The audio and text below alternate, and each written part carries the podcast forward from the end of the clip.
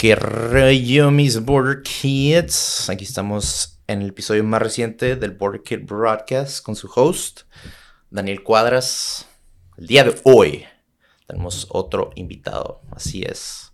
Invitado muy especial, una persona que pues, lo conozco pero antes de mi niñez, como los 12, 13 años que ya andaba de cargacables en la banda de mi carnal, este, yo veía a este homie junto con el Hugo Camacho, shoutout, que lo invité también al podcast, pues los veía como el Blink-182 de Tijuana, acá, locales, este, yo siempre, mi sueño era tocar la batería, entonces yo veía este homie acá como un Travis Barker aquí de Tijuana, este, pero desde entonces lo conocí y luego coincidimos otra vez en la boda de Tano y Ligia, shout out, y ahí cotorreamos un ratito que, que tenía un proyecto que iba a empezar de Aruba, Drinking, Day Drinking Bar, em, que iba a empezar como en julio, si no recuerdo ese alrededor. Este, y ahorita siento que explotó exagerado, o sea, estuvo en el número 40 en la lista de los 50 mejores bares en Norteamérica top 10 en Tales of the Cocktail, otra pues página muy importante dentro de la industria de los bares. Este, también es arquitecto de Grupo G5, eh, también es dueño de ahí, emprendió Arua Day Drink Bar. Eh, y pues muchas cosas, ahorita vamos a cotorrear un poquito más y aprender más de Jorge 5. What's up, boy? Gracias por la invitación.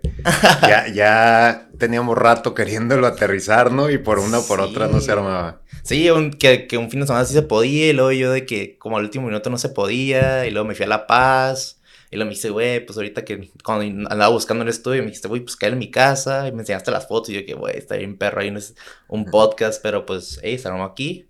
Y la neta te agradezco otra vez que viniste desde Oaxaca a caerle un ratillo a cotorrear con el Power Kid.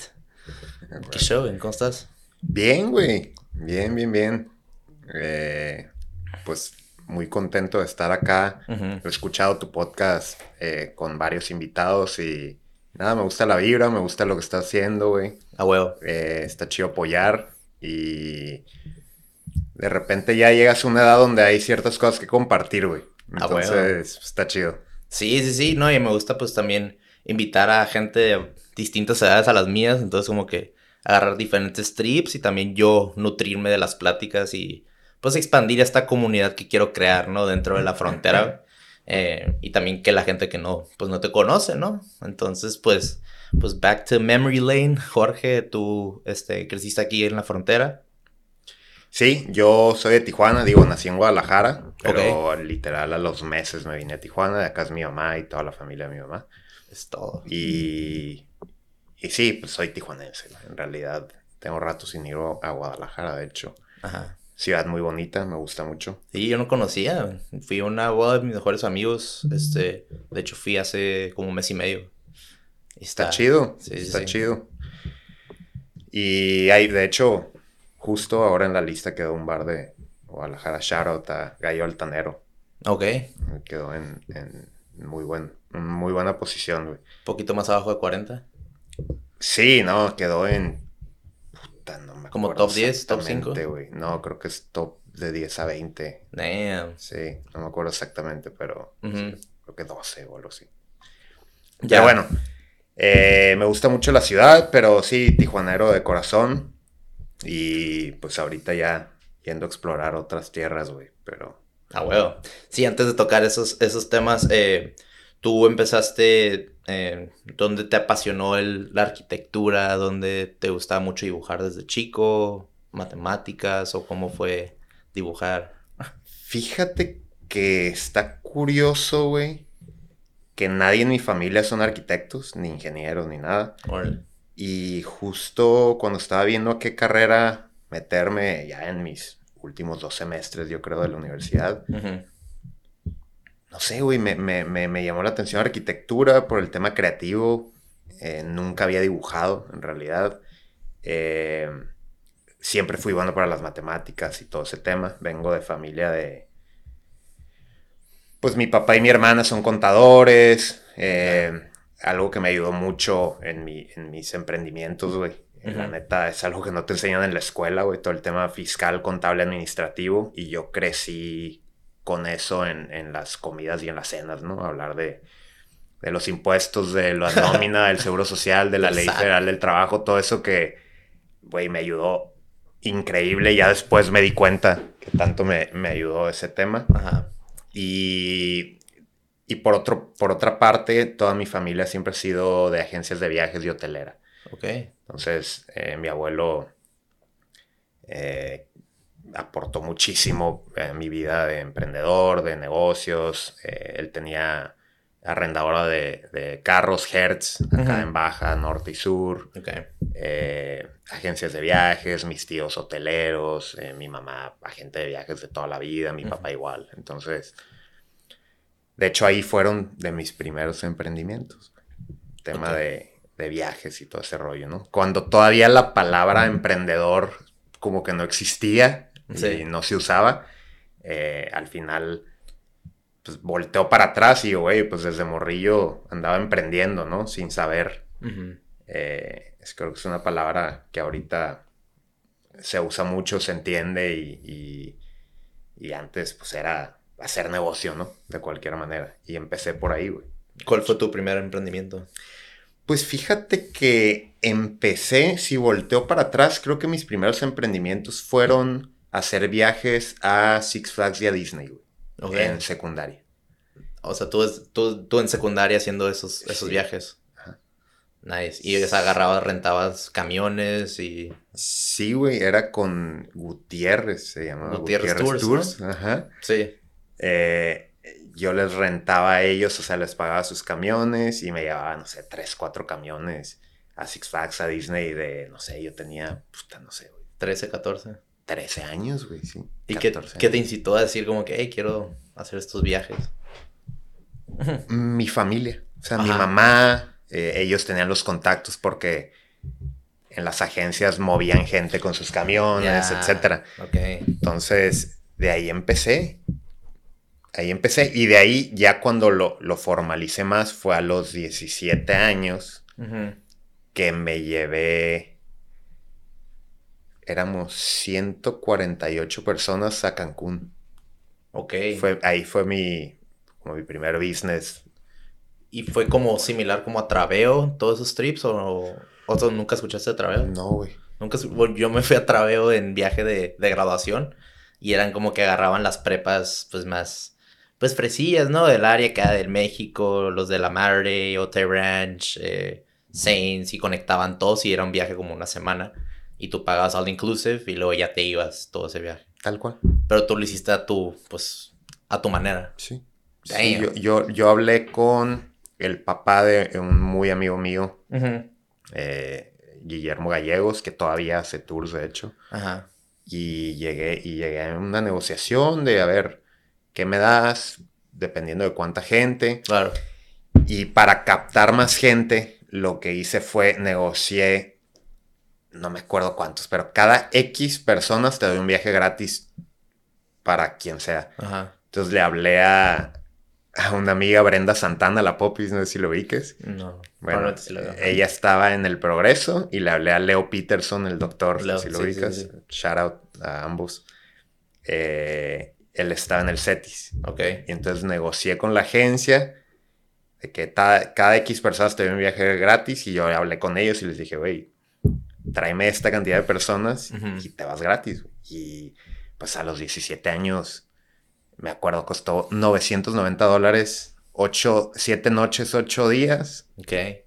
Y pues era una lana, güey. Claro. Mil bolitas. y se fueron gratis se juntó, se juntó la banda, éramos un chingo de raza. Aparte, otra raza llevó de la Lázaro y creo que del México. Final éramos 300 tijuanenses en el mismo hotel, all inclusive. Y, Parizón. Sí.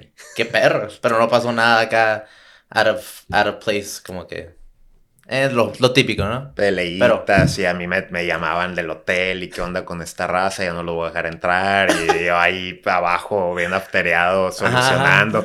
Pero hey, son gajes del oficio que desde morro vas aprendiendo. Vas aprendiendo y, aunque estés en el party te pones el, la máscara de responsable y tienes que resolver y resolver y resolver, ¿no? Sí. No, y pues claramente pues ahorita que tienes pues un bar, o sea, te gusta el party, te gusta ese nightlife y como que desde morro creo que desde ahí también te gustaba, pero al mismo tiempo solucionaba las cosas y se te daba de alguna manera. Tal cual.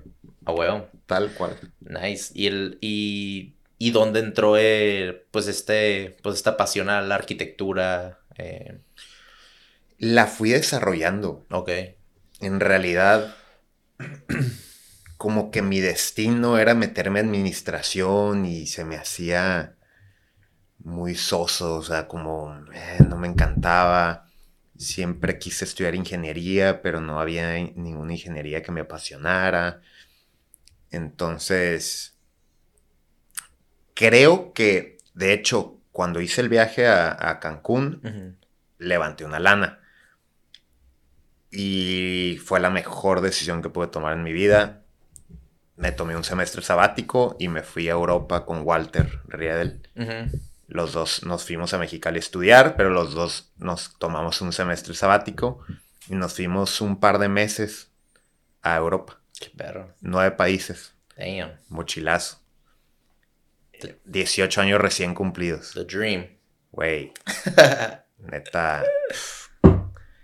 Crecí como persona, maduré, eh, inclusive gustos adquiridos en comida, cuando llegas a struggle, ¿sabes? De, de, andarle batallando y pues me fui, sí, con la nita, pero cada centavo valía y cada euro te lo querías guardar para el día siguiente. Sí, porque pues no estabas chambeando ahí de que no era home office como hoy en día, de que estabas literal gastando y gastando y gastando, ¿sabes?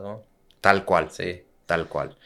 Y digo, pude comprarme un carro acá, pude haber hecho mil cosas y no, la neta me lo gasté todo allá.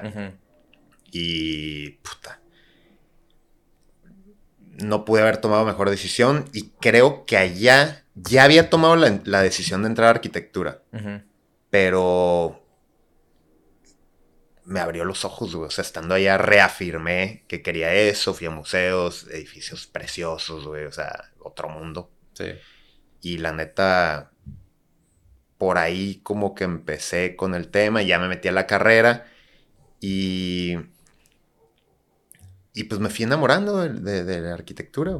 ¿Y dónde estudiaste en Tijuana o dónde estudiaste? En Mexicali. Mexicali. Sí, es que allá todavía no había arquitectura en la UABC en Tijuana. Okay. Mis opciones acá eran Ibero y Tech. Pero era cuando, fue 2007, güey. ¿Te acuerdas cómo estaba Tijuana en el 2007? sí, 8, 9, que no podías ni salir. güey, 9. Que no nos armamos reuniones en casas porque pues, estaba bien era como un lockdown, como pandemia, pero pues lockdown por los narcos.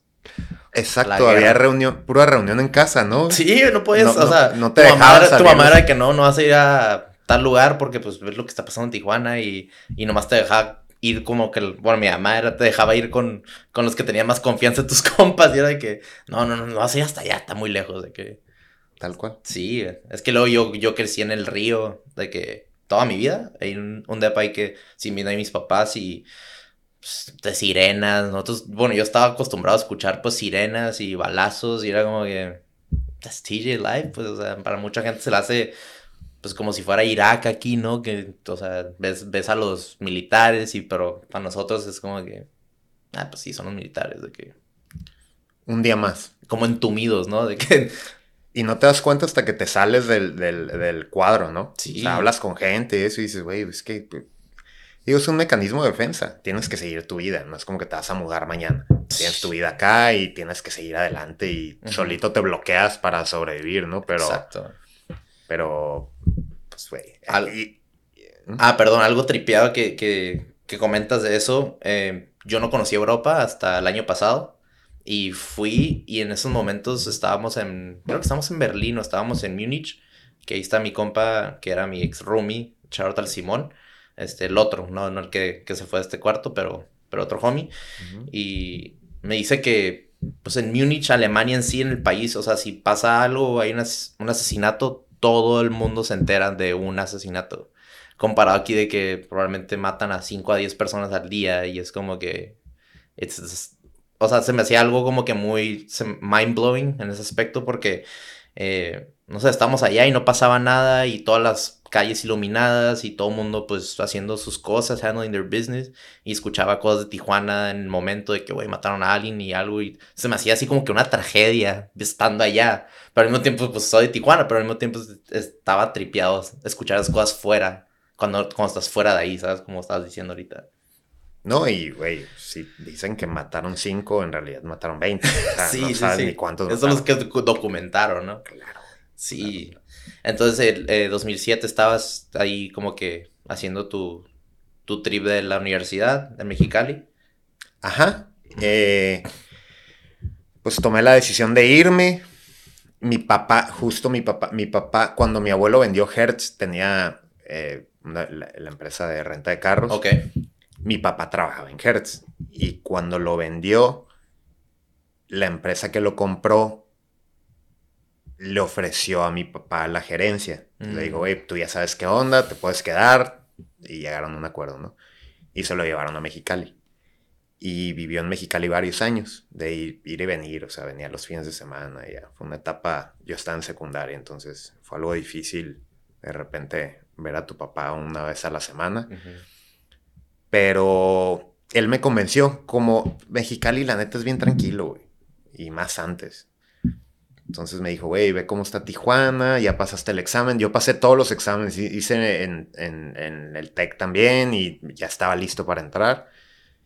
Y pues tenía todas las opciones y me dijo, güey, pues vete para allá. Vas a ser independientemente dependiente. Te vamos a dar tu depita y todo. Eh, y, y pues yo estoy más tranquilo que vivas allá. Tijuana está de la chingada. Claro. Y me fui. Y, güey, pues igual, güey, ¿no? El vivir solo desde morro, creces un chingo, güey, como persona, maduras, güey. Solucionas, solucionas, solucionas. No hay más, güey, ¿no? Hasta, hasta las pequeñas cositas de tu casa que necesitas una aguja y un hilo para un botón, pues no tienes nada, güey, ¿no? Entonces tienes que ir a comprar y resolver. Entonces, una experiencia muy chingona. Eh, y, pero lo que sí, en cuanto me gradué, me regresé a Tijuana. O sea, me quedé trabajando seis meses allá. Y ya estaba que me, me, moría por regresarme, güey, a mi ciudad. ¿Y estuviste cuatro años en Mexicali? Estuve cinco años. Cinco, ok. Entonces, pues cinco ya era como 2011, por ahí, 2012. Justo. Ajá, y dijiste, pues ya, o sea, Tijuana ya se empezó a apaciguar un ratito y ya extrañabas sí, ese como que ese, esa vibra que, que, trae la ciudad de Tijuana, ¿no? De, pues mucho ruido, pero al mismo tiempo mucho, pues literal emprendimiento, siempre hay movimiento en todas partes, como que es una ciudad como siempre todos los digo, todos los digo en los podcasts, como que, pues como que nunca paras, ¿no? Tijuana de que, aunque de vez en cuando como te vas a otro país o otra ciudad y regresas y hablas a la misma raza, es como que esa misma raza no, no se ha movido, es como que ha estado constante, pero dentro en sí, como el bonche, como la comunidad, siempre hay algo, algo nuevo, ¿no? Sí, es muy dinámica. Muy, muy dinámica. Y Mexicali, la neta, excelente ciudad. Me recibieron con los brazos abiertos. La gente es lindísima. Pero sí, si vienes de una ciudad tan grande como Tijuana y con tanto movimiento, o sea, ya a los cinco años como que sí me, me, hizo falta esa... No sé, güey. Eh, Esa vibra, pues así como que. Sí, güey, acá hay mucho negocio, güey. Ese ritmo. Tijuana, no manches, para los negocios. Para todo hay, ¿no? Para todo. Literal. neta, güey. Si te pones trucha, le das, güey. Sí, no, estaba hablando con el, con el Matingas, el Matthew Suárez, no sé si, si lo ubicas. Este, hace TikToks, hace tours de Tijuana, tiene dos libros que escribió, uno de Paparazzi Days, era Paparazzi en Los Ángeles, y luego hizo Aventuras, Tijuana Adventures, un libro. Este, pero estamos hablando de eso, de que Tijuana para cada quien es muy diferente. O sea, puede ser una persona de playa de Tijuana y no salir de ahí, pero para ti Tijuana es eso, ¿no? O puedes crecer en el centro y es un chingo de ruido y desmadre y escuchas pues, de todo que pasa, ¿no? Pero también puedes crecer en La Chapu y, o sea, totalmente diferente contexto, ¿no? De Tijuana, pero siempre como que cada quien tiene su perspectiva diferente. Totalmente. Y, yo soy de la idea de, mientras más caos vivas en tu vida naturalmente, más aguantas vara, güey. Sí. O sea, e, ese contraste de experiencias, güey, el tener una comparativa de una cosa con la otra, etcétera. Y es lo que pasa cuando vives en una burbuja, que te cuiden, eso. No tienes eso y es cuando empiezas a batallar en la vida, güey. Claro. Y para mí, una ciudad así te, te, muestra mucho eso, mucho lo que dices, güey. La inseguridad, te empiezas a acostumbrar y puedes verle el lado bueno a todo. Sí. O sea, de, de, alguna manera, el estar en el caos de una ciudad así, eh, creo que te, te te da mucho, en tu vida y, y te hace pasar menos malos ratos, güey. Yo así lo veo. Como que cuando, cuando puedes comparar tu situación actual con otras situaciones donde no te ha ido tan bien, donde hay mucho más desmadre, etcétera, pues, güey, aguantas más, ¿no? Es como una raya más al tigre. Exacto, ¿no? O sea, que te forja de alguna manera estar en Tijuana, o sea, de que como estamos diciendo, no estamos tan entumidos de ver militares, escuchar balaceras, escuchar gente que se murió y escuchar que fulanito de tal, no sé, se fue al Hong Kong y desmadre y gente que viene de, de fuera los trae a Hong Kong y, o sea, hay, para todo negocio, hay para toda aventura, pero al mismo tiempo nosotros estamos, vamos a otro lugar y se nos hace como que we're ready for it, así estamos siempre al, alarmados de que pilas, pues. como que tenemos un sexto sentido ya. Sí, y, lo digo y en general, ¿eh? ya no solo hablando de, Tijuana, sino en general, güey, como eso te digo, que viajar sin lana, eh, te forzas a hacer ciertas cosas que luego ya después dices, ay, si ya viví eso, es lo que pasa a mucha gente pobre, por ejemplo, que, que, nace en pobreza y luego le empieza a ir bien, etcétera. Sí. Tienen ese contraste, güey, pues yo no, y, siempre lo dicen, güey, pues yo no tenía nada, ¿no? Es como que te, hace ser una persona más fuerte, naturalmente, güey, ¿no? Y, y es bien importante salir de tu zona de confort, güey. Justo por eso, porque ya que entras en un confort, pues estás, estás jodido, güey. Sí, pues te quedas como que en un, en un, digo, un ciclo vicioso, ¿no? De que en el aspecto que no, pues no sales de tu burbuja y sientes y juras, hasta juras, ¿no? Te quedas con tus ideas de que esta vida así es la vida y es de que, no, güey, de que sal, sal de tu, de tu vecindad, güey, sal de tu, de tu chamba, hay muchas más oportunidades, hay muchas más lecciones que puedes aprender en la vida y no nomás lo que tú piensas es, es lo que es, ¿no? De que... Ajá. Pero es un te pudres. O sea, yo creo que, y, justo hace poco hablaba con un compa de la palabra retiro. Tengo un conflicto con esa palabra de que es retirarte, ¿no? Se me hace que en las generaciones pasadas está bien programada esa mentalidad de trabajar, trabajar para retirarte. ¿Y qué es retirarte? Porque de repente, si te pensionas y los adultos dejan de hacer lo que están haciendo y luego se mueren, güey. O sea, se apaga la luz, ¿no? Sí, güey, o sea, ¿qué es retirarte, güey? O sea, pensionarte no es lo mismo que retirarte, porque pensionarte, recibir una pensión, tú puedes seguir trabajando. Sí. Pero es como esa mentalidad de antes de, ya, voy a, ahora sí voy a descansar. ¿De, qué o, qué, güey, no? O sea, está, está, bien curioso ese tema y profundizamos mucho de poco que hablamos de eso, güey, porque, no sé, eh, para mí no sé, yo lo vi con mi abuelo que en paz descanse, que era mi mejor amigo y una persona que me hizo crecer mucho profesionalmente y como persona. Y, güey, el vato fue director de relaciones públicas a sus 80 años, güey, de, una empresa, ¿no? Entonces, se pensionó, pero nunca se retiró. Claro. Y para mí, se me hace que es como, como, un, como al, alimento, güey. O sea, ¿no? El hacer algo, tus actividades, güey. Claro, siempre seguir la bolita dando, dándole vueltas, el aprender, el siempre estar aprendiendo cosas nuevas, porque el momento que dejas, también hasta hay gente que se muere en vida, güey.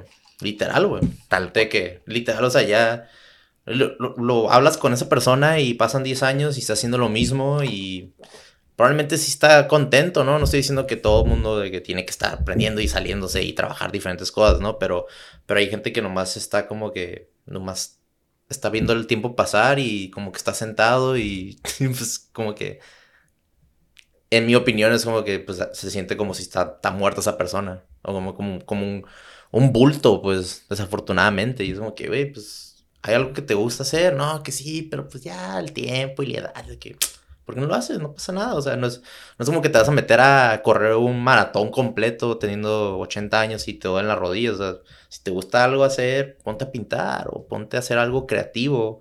Probablemente lo estás haciendo chamba para, para dar, darle a tus hijos una mejor vida y todo, pero también, ¿qué te apasiona a ti, no? Entonces yo siento que pues tu abuelito que le siguió chambeando, aunque ya se, se pensionó, pero es como que es lo que le hace sentir vivo, ¿no? Probablemente. Tal cual. Sí. Y, es bien importante.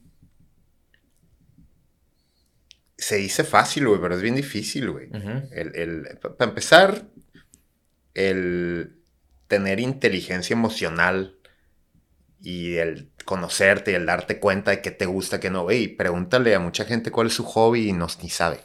sí. Está bien, está bien difícil, güey, ¿no? El, el, aterrizar cosas personales. Estamos acostumbrando, estamos acostumbrados a, pues, a trabajar, güey, a dar, etcétera. Yo, parte de mis objetivos de vida, deja tú el negocio, deja tú eh, pues, los proyectos, etcétera. Es como me enfoco mucho en darme, en conocerme y en darme cuenta que quiero, güey, ¿no? Y que quiero hoy, y que quiero mañana, y que quiero en un año, y que quiero en tres años, porque la verdad es que eh, siempre he procurado ser una persona que tenga visión a, corto, mediano y largo plazo. Claro.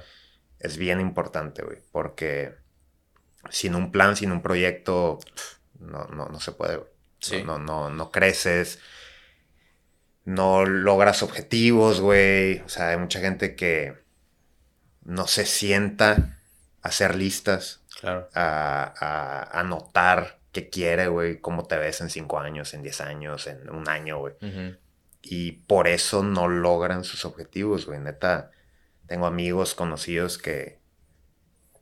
Y de repente me preguntan, oye, ¿cómo le haces para manejar, para manejar esto? Y, güey, pues con listas, güey. o sea, la vida es un Excel, güey. pues sí, te tienes que organizar, güey. O sea, y yo pues, soy víctima de eso a veces y la neta, hasta cuando hago pues este proyecto creativo que es el, amor al arte por estos momentos y ojalá que en algún futuro pues empiezas a sentir pues los frutos que me, que me empiezan a dar, pero ahorita es ser constante, pero hay veces de que, que apunto notas y mucho más fluye la plática si apunto notas. O sea, y es como que hay cosas que sí, ah, lo tengo en la cabeza y luego ya cuando estamos cotorreando de que, fuck, se me fue esto, ¿no? Y pero siempre estamos a veces tan seguros de, güey, no va a pasar nada si lo voy a hacer y se te va el rollo. Y hay veces que como una idea que, que tienes. Eh, una vez escuché, creo, en un podcast de Roberto Martínez que siempre dice de que, que o sea, tu, tu cabeza es como un hotel de ideas. O como un motel de ideas, de que en el aspecto que está un, está un ratito y se va. Y de que hay veces que tienes esa idea, anótala, escríbela. O un voice note o algo así, porque probablemente esa idea alguien todo el mundo está pensando lo, lo, mismo a veces, pero esa persona que lo hizo primero y dices, güey, yo tenía esa idea y esa me la robó y es como que, pues, güey, tú nunca, nunca hiciste nada de que nadie, nomás lo teniste en la cabeza, pero si lo hubieras hecho, estaríamos aquí cotorreando, ¿no? En ese aspecto, o, si, si realmente y si creaste un equipo chingón y se armó, pues, güey, sería otro cuento otro cuento contado por varias gente, incluyéndote a ti, ¿no? Pero es como que ese tipo de cosas, ¿no? Organizarte es, algo muy importante y aplicarlo, ¿no? Güey, excelente consejo. Yo, yo soy de la idea de anotar, anotar, anotar.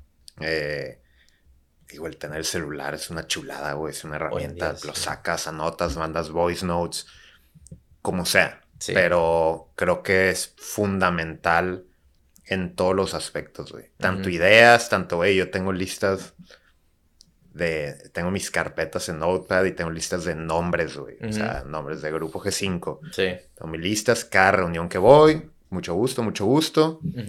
Me presento en cuanto me siento, saco mi iPhone y le pongo empresa tal, el de lentes con camisa azul, güey. O algún rasgo y, pongo el nombre. Pongo el nombre. Y cuando abrí mi empresa, mi abuelo me regaló un, un este, como un escrito de tres hojas.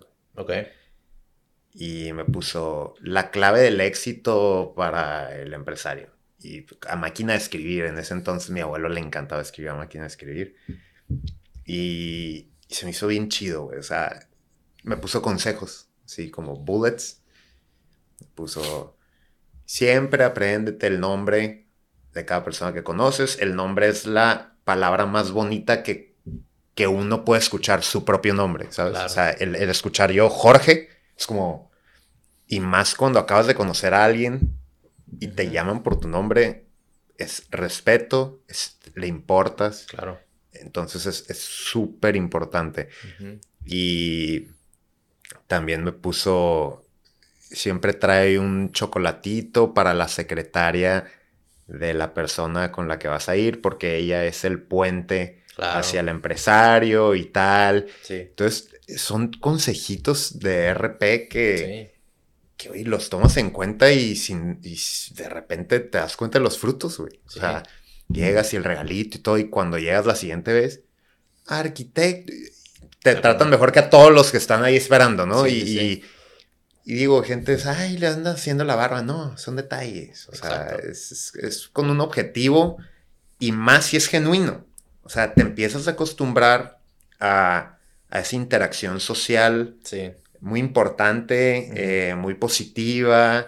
Eh, le haces el día a la chava que no sabes por qué está pasando y que nadie nunca le da nada y le llevas un detallito. O sea, puta, súper, súper importante ese tipo de detalles, ¿no? Entre muchas otras cosas que igual y luego te comparto, pero... Claro, no, pero un cumplido es muy importante, o sea, el sentirte valorado por las personas porque sea cualquier camisita que traigas o el peinado que tengas, o la barba o perfume o lo que sea, o sea, ser genuino, ser auténtico y al mismo tiempo yo siento que esto fuera de emprendimiento, o sea, en la vida es, es tener una buena actitud al hacer las cosas, es algo muy importante porque porque se contagia, güey. De que si tú vienes con pinche una pinche cara de jeta, güey, porque a lo mejor te peleaste con tu esposa o te peleaste con tu hijo o te peleaste con tu mamá, lo que sea, o sea, y vas de malas al trabajo, todo el mundo se va a contagiar de eso porque, pues, a lo mejor eres, el jefe y, pues,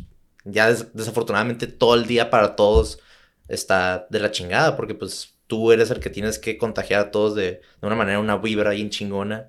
Y es como que fuck, güey, o sea, por ejemplo, pues no, no conozco pues el equipo ahí del grupo G5, pero de lo que he visto en las redes sociales de Aruba, o sea, es un equipo bien formado en el aspecto que es una vibra que todo mundo pues se entiende y veo sus reels y siempre es como que un party, pero es como que de alguna manera siento que tú eso contagias a ellos y al mismo tiempo pues conseguiste y creaste un equipo pues tan chingón y por eso pues fuiste reconocido en, en dos lugares que pues o sea esos son los frutos que estás hablando, ¿no?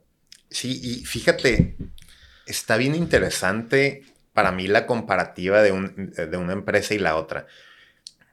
Grupo G5, yo lo inicié con mi socio Salvador García de Ensenada, que lo conocí, yo lo contraté en una empresa donde yo trabajaba.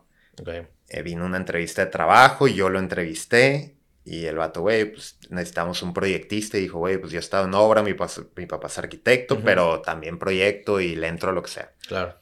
Dale. a la semana dije, güey, este vato, ¿qué pedo, güey? O sea, chinga aprende. Yo venía de, de una empresa muy importante de proyecto de Mexicali que trabajábamos para clientes gringos solamente, entonces eran muy estrictos, éramos veintitantos arquitectos en el despacho puro dibujo, renders, eh, presentaciones y todo, ¿no? Traíamos proyectos de Porsche, eh, Ferrari, McDonald's, IKEA, Living Spaces, Target, o sea, puros proyectos así. Nombres mundiales, pues, conocidos. Sí, y pues gringa la empresa, ¿no? Creo que fueron el despacho número, en ese entonces era el despacho número 30 de Estados Unidos. Ok. Reconocido. Ahí aprendí muchísimo, o sea, fue mi escuela Fausto, saludos, él era mi, mi patrón y, güey, cómo les aprendí. Y, y, cuando me vine acá, pues yo ya era, sabía de proyecto como, como pocos, güey. O sea, traía muy buena escuela, güey. Y le enseñé en chinga todo a Chava y Chava luego, luego agarró el pedo. Y, y, bueno, para no hacerte el cuento largo, después lo pasaron a obra, luego yo entré a obra y él era ahora mi superior, güey. O sea, él era el que me, me, sí, sí. me enseñaba todo el pedo. Como que fue una inversa, pues, a lo que estaba pasando. Exactamente. Ajá. Y renunciamos el mismo día, al mismo tiempo, porque dijimos, ya estuvo. Nos cayó, nos un par de proyectos con, con muy buena, con muy buen futuro. Y, y, güey, renunciamos, güey. Y teníamos una lana, hicimos un negocio bien random. Eh, vendimos una nave industrial, así, conocimos un güey, hicimos unas llamadas, hicimos un Facebook, un logo en una noche. Nos cayó un cliente, el chiste es que hicimos un business y dijimos, tenemos 12, ganamos, nos ganamos 12 mil dólares. Dijimos, güey, tenemos para vivir Capital, unos meses si no nos cae nada y güey, olvídate, lo guardamos en la caja fuerte y ahí se quedó, güey, y fuimos metiendo más y más porque... Para reinventir, reinvertirlo, tal en cual. Vez de gastarlo. Ajá, y, y, compartimos oficina con Lúdica, okay. Eh, Iván y Lluvia y Pablito. Nos abrieron las puertas, primo hermano de mi socio. Lúdica la cervecería, ¿sí? Sí, sí, sí, cervecería Lúdica. Bueno, eh, ellos tenían las oficinas en Beat Center y nos dijeron, güey, ahí tenemos dos escritorios, son suyos. Y, güey, pues éramos Chava y yo, hasta tal grado de... Luego ahí mismo nos movimos, agarramos todo un piso, remodelamos y ellos se quedaron con el de abajo hasta que ya nos quedó chico y nos movimos a unas oficinas ya de dos pisos, construimos todo, güey. Hasta llegar a tener 100 empleados. Wow. Sí. Eh, fue una locura. 100 empleados más en el seguro social, más todos los que coordinabas, no sé, güey. Traemos un equipo de, no sé, güey, 160, 180 personas, yo creo, güey, en obra. ¿Y qué edad, tenías en ese entonces? Pues abrimos la empresa hace ocho años. Yo tenía 25. 25. Cuando empecé y cuando era el clímax de todo esto que te digo, pues yo tenía 28, güey. Damn. Sí, güey. Estamos haciendo obra en Mexicali, en Ensenada, en Tecate, en Tijuana. Y a lo que iba, güey, es que, pues, güey, tener una empresa así siempre fue, obviamente, muy estresante y, güey, cuando emprendes, pues no tienes tiempo para nada, güey. El que diga que el emprender vas a tener tiempo para ti, tiempo libre, es todo lo contrario. Son siete días a la semana en vez de cinco, ¿no? Exactamente. y yo traía una actitud muy diferente comparada con la de Aruba. Eso iba. Sí, sí, sí. Que de repente pues, se, se, acerca mi socio Kevin y oye, pues tengo esta oferta de un local y Kyle primero me habló como arquitecto, ¿no? De que quiero que veas el local y a ver cuánto hay que meterle, etc. Y ya que abrimos, se me hace bien curioso cómo... Cómo se conectan todo. Sí, o sea, como acá era súper estricto y mm. acá bien relajado y es lo que yo quería, como, güey, si ya voy a abrir algo diferente, quiero una actitud bien diferente mía, güey, porque al final te tienes que poner una máscara, güey, en un negocio donde se mueve mucha lana, güey. ¿no? no puedes darte el lujo de que dar la mano y te agarren la pata, güey, y darles chance de que te chinguen y, ay, no sé, güey, ¿no? Y acá con Kevin y Frida, se me hace una, tenemos una sociedad muy chida, güey, súper linda, y, no que con Chava, ¿no? De hecho, todo lo contrario. Eh, estoy infinitamente agradecido con él. Pero pues fue parte de mi trip, güey. Como cambiar de giro, cambiar de. Sí. De vibras, güey, de todo y estar más relajado, ¿no? Y ha funcionado, güey, como dices. Ves las redes, vas al lugar y todo, neta, la familia Aruba. Es otro pedo, güey. Sí. y casi no hemos tenido rotación, los que llegaron desde el principio y siguen. Está chido. No, es que, y es que también, pues, o sea, arquitectura es algo como que más by the book, o sea, es algo que realmente sí tienes que estudiar y, y tienes sus títulos y es como que más formalidad del aspecto desde una junta a crear un proyecto y y con los big business guys y con suit it up y tienes que, o sea, también presentarte como dices, o sea, ponerte una máscara y es como que you gotta keep a straight face porque realmente, pues, venir de la escuela mexicana es como que, pues, afortunadamente aquí se chingan, todos se chingan a todos, ¿no? Y es como que es el, el the biggest shark, es el que gana, ¿no? El que triunfa. Pero, pues, o sea, ya como que siento que tú aprendiendo de, de todo esto, de ins and outs, pues ya realmente sabes lo que quieres y pues ya quieres otro tipo de vibra y pues te fuiste a, pues, a crear un bar, ¿no? O sea, de que es algo que realmente sí te apasiona, como pues también la arquitectura, pero algo que ya, ya es algo que es, your, es tu bebé, pues, ¿sabes cómo? O sea, detrás pues de la arquitectura y que creaste el proyecto con, con tu amigo, pues sí te distanciaste de, de, de este grupo, pero es como que, como dices, es algo diferente, ¿no? Totalmente. Y y pues, güey, poco a poco me voy despegando un poco de la arquitectura y metiéndome más a la hospitalidad, güey. Que... Comentario curioso, güey. En cuarto semestre de arquitectura, yo hablé, yo, hablé con mis papás, güey. De hecho, se pusieron bien nerviosos. Yo andaba de novio en Mexicali y pensaron que, la, que estaba embarazada. o sea, les dije, güey, tengo que hablar con ustedes ya el fin de semana. Ok. ¿Por qué? Mm, les digo el fin. Cuando llego el fin, abro mi laptop y les digo, güey, quiero estudiar gastronomía y quiero dejar la arquitectura porque nomás no. Y es de que. Totalmente.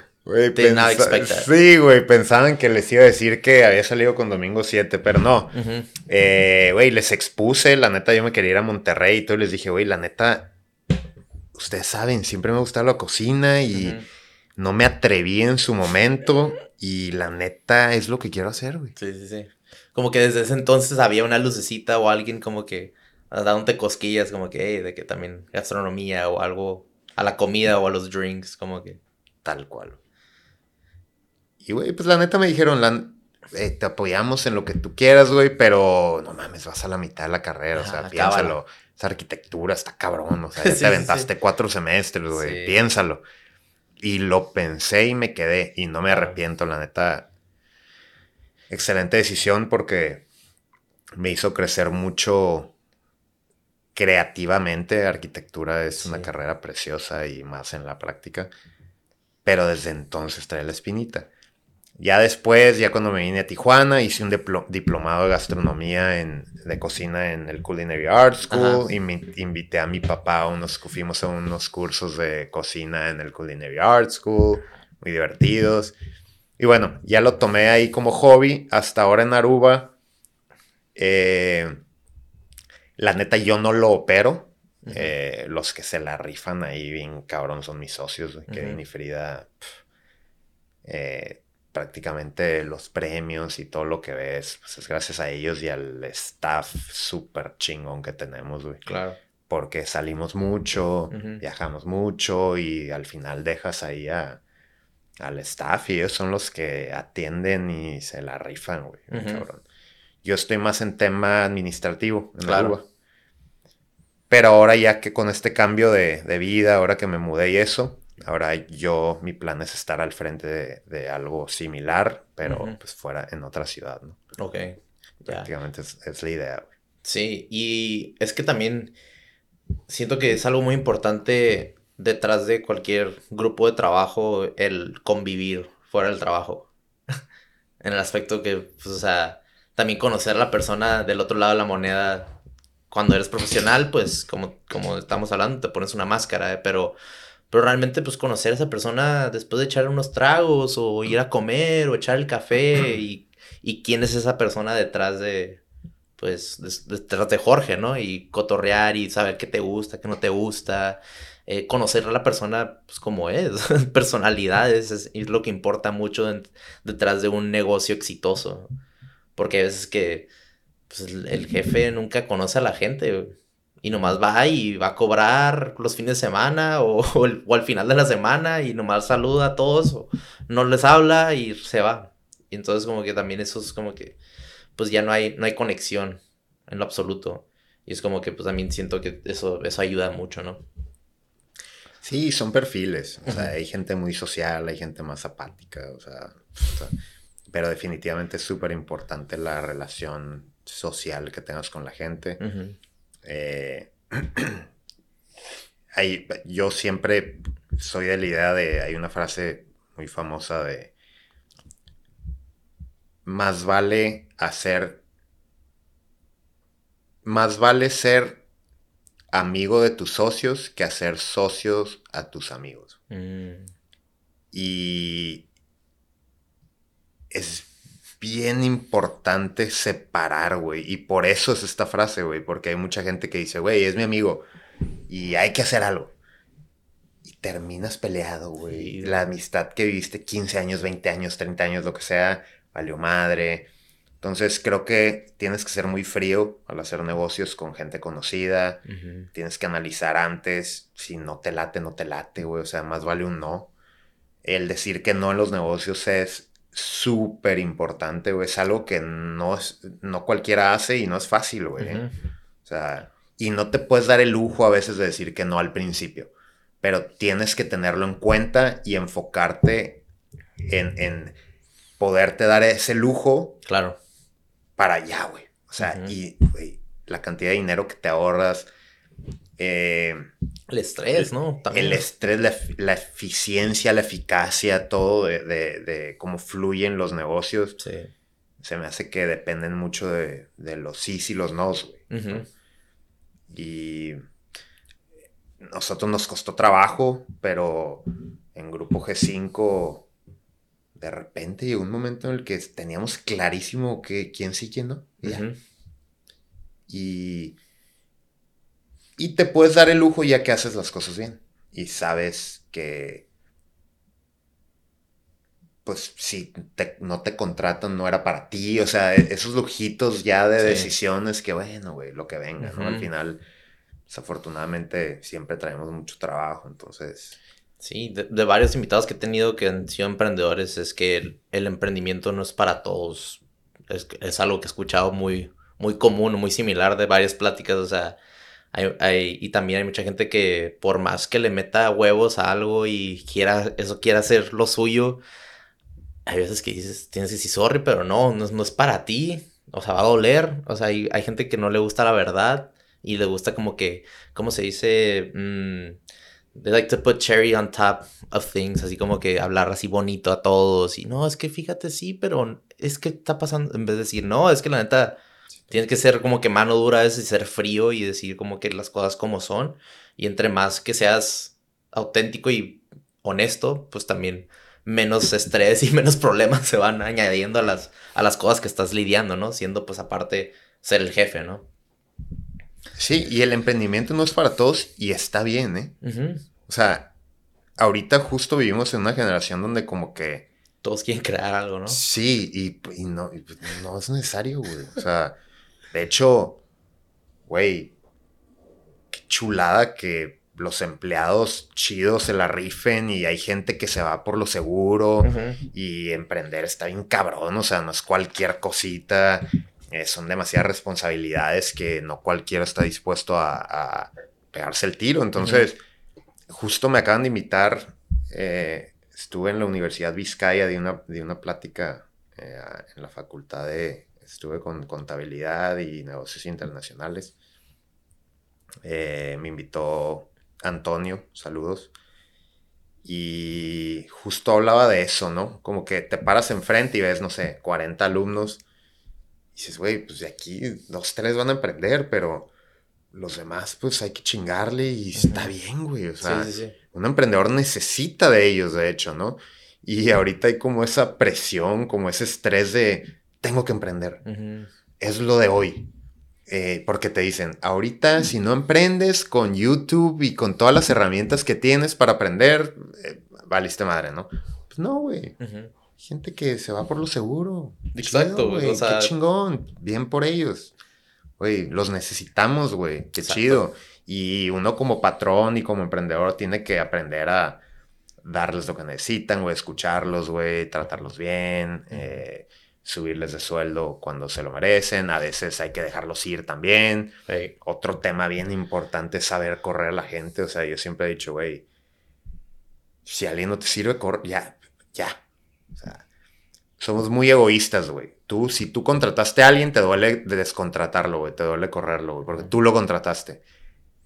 Olvídalo. O sea, el objetivo es que funcione. Si no funcione, ya, güey, córtale. Corta el cordón umbilical, el que sigue, y el que sigue, y el que sigue. Y a veces al quinto te, te sale uno bueno. Sí. A veces el primero te sale uno bueno, ¿no, güey? Entonces, es desprenderte, güey. Y, y, no perder la objetividad del negocio, que es lo que muchas veces pasa, güey. Como que eh, eh, te pierdes en el trayecto y cuando menos piensas andas valiendo madre y revisas números, es más, ya ni revisas números porque sabes que van a estar mal y, yo he visto un chingo de casos de esos, ¿no, güey? Que sí. Te dejas llevar y cuando menos piensas andas... Te andan pisoteando todos. Tal cual. Literal, ajá, se empiezan a aprovechar de tu vulnerabilidad y ser una persona muy, muy buena onda y no, pues yo no corro a nadie porque pues todos se lo merecen y ya empiezan a, todos ya pues aprovechan de ti, pues desafortunadamente. Entonces tienes que estar ahí siempre alerta en esos aspectos.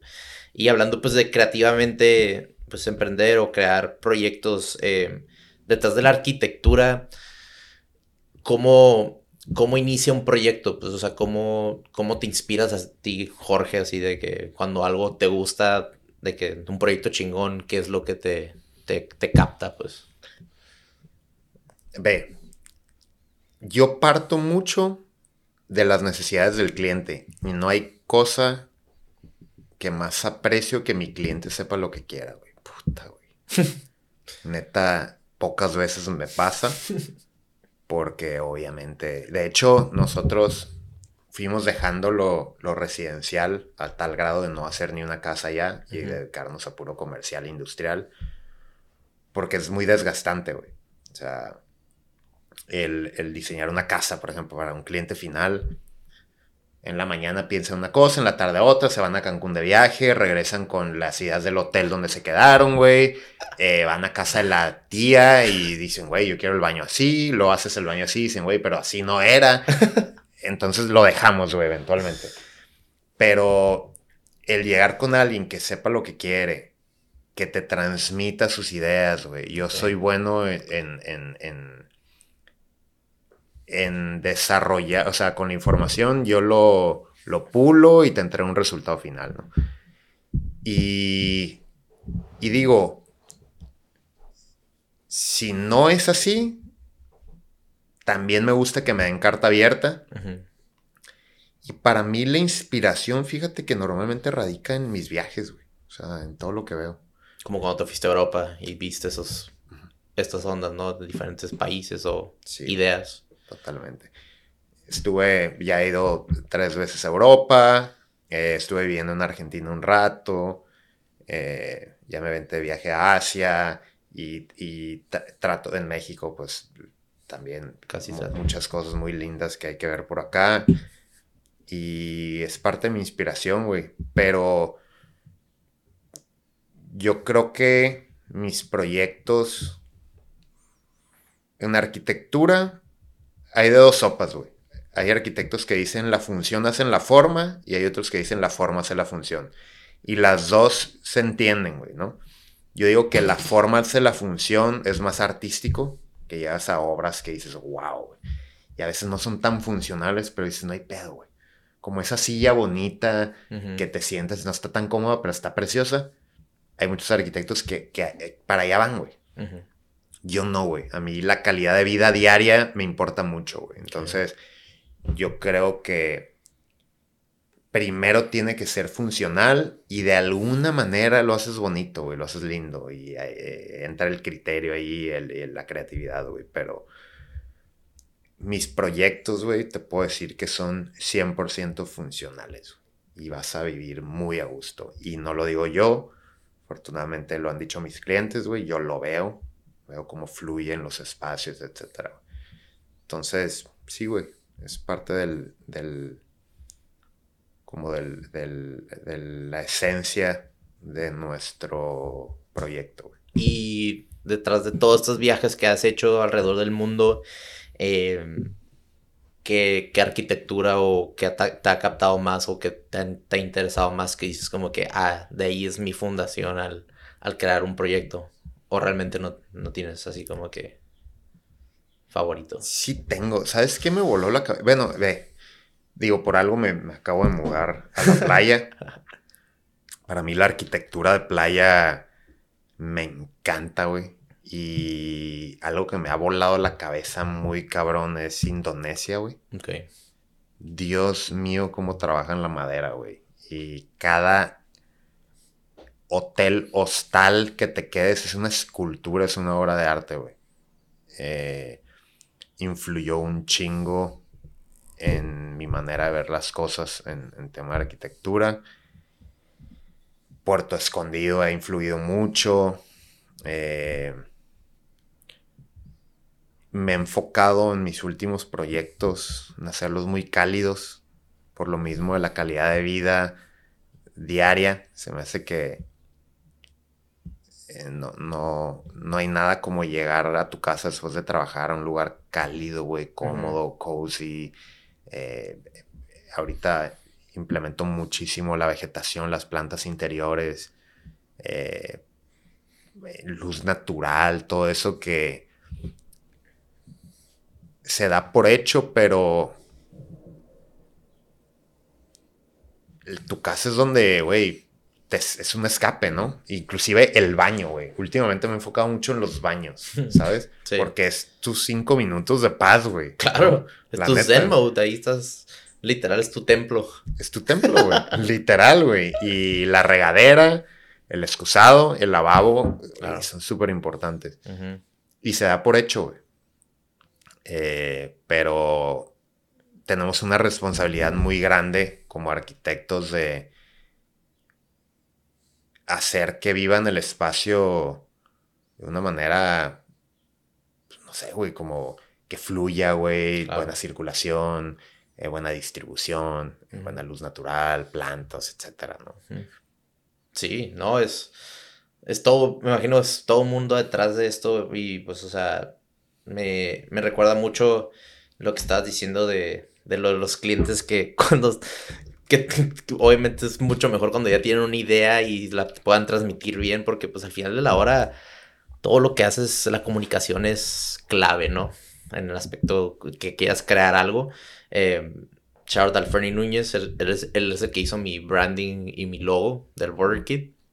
Em, también para él es, es eso, pues, o sea, porque hay veces que cambian las cosas y le meten otra cosita y luego regresan y no, siempre no, y es como que y luego ya entras lo último, el final project y luego no, le puedes cambiar esto y es como que hay, o sea, cómo no, no te, como que tus ideas necesitas organizarlas y luego también transmitir eso, porque pues al final de la hora pues quieres tener un cliente que esté satisfecho pero pues si el cliente es dudoso y está confundido y no sabe, es como que pues también ahí es, algo muy difícil, ¿no? Y es porque también a ti también te, te, crea un estrés extra que realmente no, no tienes que estar, pues, o sea, satisfaciéndolo cada rato a sus necesidades, ¿no?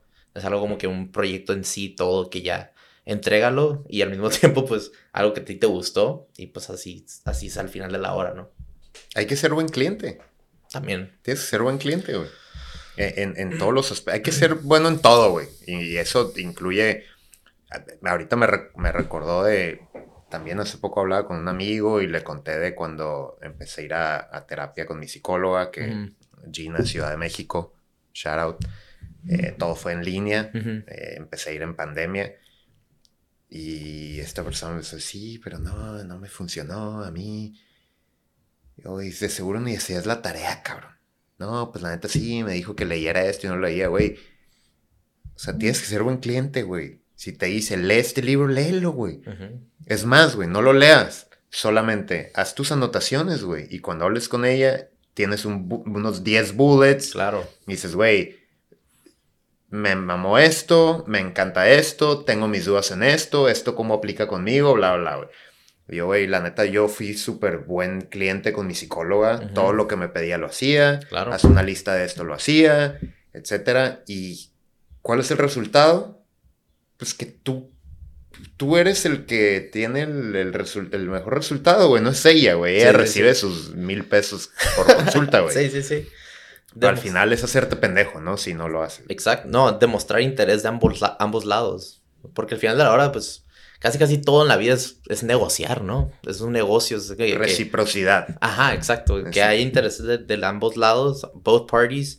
Y como dices, o sea, de que si no leíste todo el libro, no leíste ese capítulo, güey, con que leas una hoja, güey, tú hasta puedas, te puedes inventar un rollote y la otra persona dice, ok, pues, esa hoja sí está en el capítulo que leí que leyera y nomás encuentras un enunciado, eh, ese enunciado me gustó y, ok, ya podemos avanzar a la próxima etapa de cualquier cosa que estés, ¿no? En terapia, en, un proyecto de arquitectura, en diseño gráfico, hasta pues también lo que yo hago, trabajo en, en, downtown en San Diego con morros que acaban de salir de, la cárcel, que están en probation. Entonces es un programa después de escuela para ayudarlos a salirse de la libertad condicional y que se gradúen de la prepa, consigan una chamba, que sean autosuficientes y reincorporarlos a la sociedad. Este, pero pues estaban metidos, no sé, en pandillas, eh, cruzando droga por la frontera, eh, peleándose en la prepa o en la calle. Cosas así, pero pues es como que, oye, de que, no sé, de que siempre yo con las familias y con los morros, es como que, güey, ayúdame, o sea, tú ayúdame para yo te pueda ayudar a ti. Es como que, si tú no haces nada, pues, güey, es de que, porque me dicen, güey, si no vengo, te van a meter al voto otra vez, desafortunadamente. Es como que es causa y efecto. Pero pues, si tú vienes, te muestras interés, participas, como que pues tú ya puedes salirte de esto y ya se acaba esto y es un caso exitoso. Y al mismo tiempo, pues a mí me nutre conocerte y ver cuáles son tus puntos vulnerables o lo que necesitabas. Y pues no soy psicólogo, pero soy como case manager. Entonces administro tu caso y veo tu progreso, pero ese tipo de cosas, o sea, son tan simples, pero hay mucha gente que se nubla y se, se cierra y como que, pues cuando no hay motivación alguna o siempre estás como que eh, dentro de una mentalidad o la gente piensa de ti que pues no eres nada, pues o sea, pues dices, oye, ¿quién? No, no valgo nada, ¿no? Pero pues es otro tipo de trabajo. Es, como un mentor. Ándale, como Big Brother, básicamente. es que justo hablaba de eso eh, ahora en la plática de, que di en la universidad. Desafortunadamente no todos tenemos la bendición de tener papás o familia que aporte algo positivo, ¿no? Eh, indudablemente yo soy lo que soy gracias a mi familia, o sea, eso no tengo la menor duda seguido se los trato de transmitir de alguna u otra manera, güey, tratar de regresar un poquito, pero no todos tenemos eso, güey. ¿Y qué necesitas? Un mentor, güey. Cabrón, el maestro que más admires, eh, el don dueño de los abarrotes de la esquina, te estoy hablando ya de, morrillos que están en el pueblo y ya... Que te da un consejo, ajá. Exacto, güey. Alguien que te dé un buen consejo, sí. hay que apreciarlo y, y pégateles, güey. y, y hay muchos jóvenes que han emprendido, han salido adelante en los negocios y eso gracias a sus mentores, aunque su familia les peguen, este, el papá borracho, lo, lo, que tú quieras. Claro se salen y se van con el mentor. Se van con el mentor, que es el dueño del negocito, que es el tío, que es el amigo del amigo, lo que sea. Y, y aunque estemos grandes ya a nuestra edad o lo que sea, estamos a tiempo, güey. Pégate a alguien que tenga un potencial de aportarte algo positivo siempre, güey. Claro. Y esos hay en todos lados. Sí. Y es entenderlo, y, y perseguirlo. No te va, él no te va a llegar a tocar la puerta. Claro. Tú tienes que... que...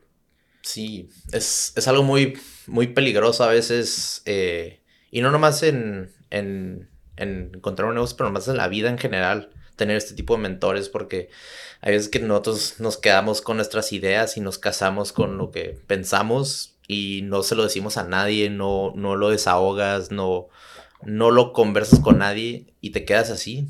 Pero lo que a mí me gusta hacer es como que cuando tengo un problema, cuando está pasando algo, voy a distintos como que comunidades o distintas personas que no se conocen, pero yo cuento mi situación y yo nomás escucho, escucho lo que qué consejo tiene esa persona y luego voy con otra, voy con otra y es como que ya empiezas a formular otro tipo de approach, otro tipo de alcance a lo que a tu situación que tenías.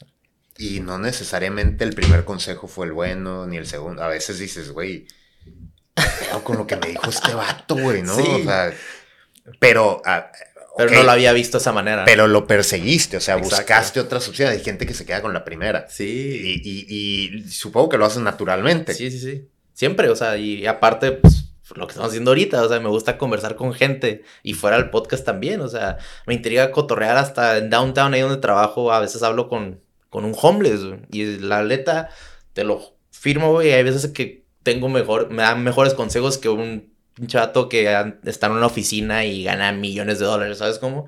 Afortunadamente, pues su vida se alineó y pero al mismo tiempo se empezó a desmadrar de alguna, por algún punto en su vida que, pues, valió, ¿no? Pero o sea, lo que voy es siempre, o sea, nunca sabes la lección que vas a aprender de la próxima persona que hablas, con la que hablas, ¿no? Está bien deep, ¿no? Y es como que sí te abre los ojos bien cabrón, que es como que siempre puedes sacarle lección de cada persona que conoces en la vida. Y, y, sucede un chingo, ¿no? Eh, cada bronca que traes, sabes con qué amigo ir.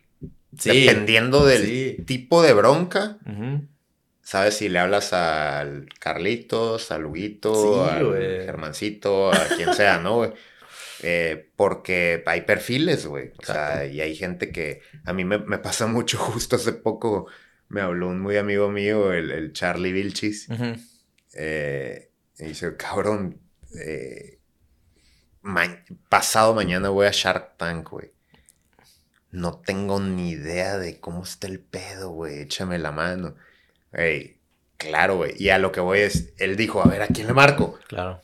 A Jorge, que sabe un poquito de negocios, que sabe un poquito del tema financiero y que de la inversión y la fregada.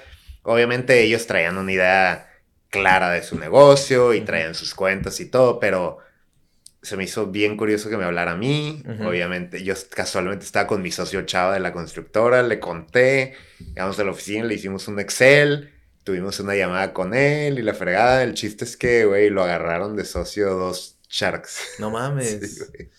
Le fue re bien. Eh, justo lo acabo de ver en la boda del, del Huicho y del Walter. Ah, ok. En las dos bodas lo vi. Dos fines seguidos. Tuvieron back to back, ¿no? Sí, güey, back to back, güey. En medio de la ceremonia de los 50 beds, ¿no, güey? Traigo una. Traes un buen party, güey. Traigo, traigo un buen party. güey.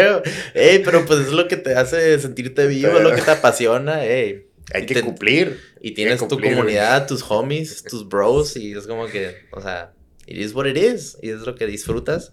Pero sí, es, eso, es, saber a quién recurrir dependiendo las circunstancias que estás viviendo, o sea, es... Perfilas. Exactamente. O sea, yo, pues, eh, la primera pelea que tuve con mi ex, yo no, yo, yo estuve soltero toda mi vida. Bueno, ajá, hasta los 29. Y ya tuve una novia formalmente, de que para, o sea, invitarla con mi familia, eh, mis compas y todo. Y la primera pelea que tuve, o primer argumento que fue como que, wow, de que, ¿cómo hago esto? ¿Cómo lido con esto? Porque pues antes era nomás, pues, salía con morras y era como que, it's just like a one night thing, o como que algo del fin de semana y ya, ¿no? Pero alguien que realmente ya formaliza una relación, es como que, ¿cómo, cómo lo veo de mi ángulo y estoy mal yo, está mal? Pero yo recurría uno de mis mejores compas que ya lleva más de 10 años de relación con su ya ahora esposa, que ya va a tener un hijo, entonces como que fui con ese vato, luego, luego, no ver con él que siempre ha estado soltero toda la vida, porque no me va a dar las mejores recomendaciones, ¿no? Y tips, pero pues a eso, a eso voy como que, you just gotta know who to go with. Uy, Dani, qué curioso. ¿Y por qué crees que sea que hasta los 29 tuviste... Pues me gustaba el, me gustaba el party, me gustaba no formalizar cosas, no me gustaba el compromiso. o sea, hay un trasfondo, supongo. Claro, que lo Tienes claro. Exacto, o sea, yo pues yo viendo también las, las etapas de mis compas en la prepa, cómo sufrían por sus morras y los berrinches y las pedotas que se armaban y los relajos y pegaron acelerarle en el bulevar y yo casi como que, güey, nunca has visto ese meme del, del, Hasbula de que cuando tu compa ah, acaba de cortar y, y va como a 100 millas por hora y está así de que, güey, ¿qué haces así? Así me sentía, güey, de que, güey, yo no quiero esto, de que I just want to have fun y pues sí, o sea, ya, yo creo que cuando tuve el accidente del medio maratón, no sé si has escuchado eso. Me contaste, güey. Simón, de que tuve, tuve el, el, el, colapso ahí, un golpe de calor y todo este trip y pues cuando tú, cuando tuve esa eh, experiencia cerca de la muerte, fue como que, ah. de que regresé a la vida, ¿no? Y al mismo tiempo muy agradecido que, pues tocando madera, pues no me, mm, no quedé tocado en el aspecto que, no sé, eh, pasó algo en mi cuerpo, pero ya estoy bien al 100%. No te afectó mentalmente ni nada. En el momento sí, a veces como que no podías, no podía recordar algunos nombres de, como por ejemplo un artista, un actor, sabía como que distinguía la cara, pero estas fueron las primeras semanas después de la convulsión del cerebro y toda esta onda. No podía poner la cara con el nombre. Bien tripeado, era como que, ah, yo me acuerdo de ese, ah, güey, ¿cómo se llama? Y luego ya me metí a Google, eh, vato que salía en película, Raging Bull, y salía Robert De Niro, ah, es Robert De Niro. Y como que mi mente se empezó así como que a desarrollar y a mejorar. Pero lo que iba era que, pues después de esta, este evento trágico que tuve, pues empecé a como que enfocarme en el presente más que nada. Y dije, hey, pues nomás estamos aquí un rato en la vida y pues regresé gracias a los doctores y a un poder superior y pues la gente alrededor de mí. Eh, pero dije, ah, de que pues me latió esta chava y fue como que voy a tomar este salto de fe, ¿por qué no?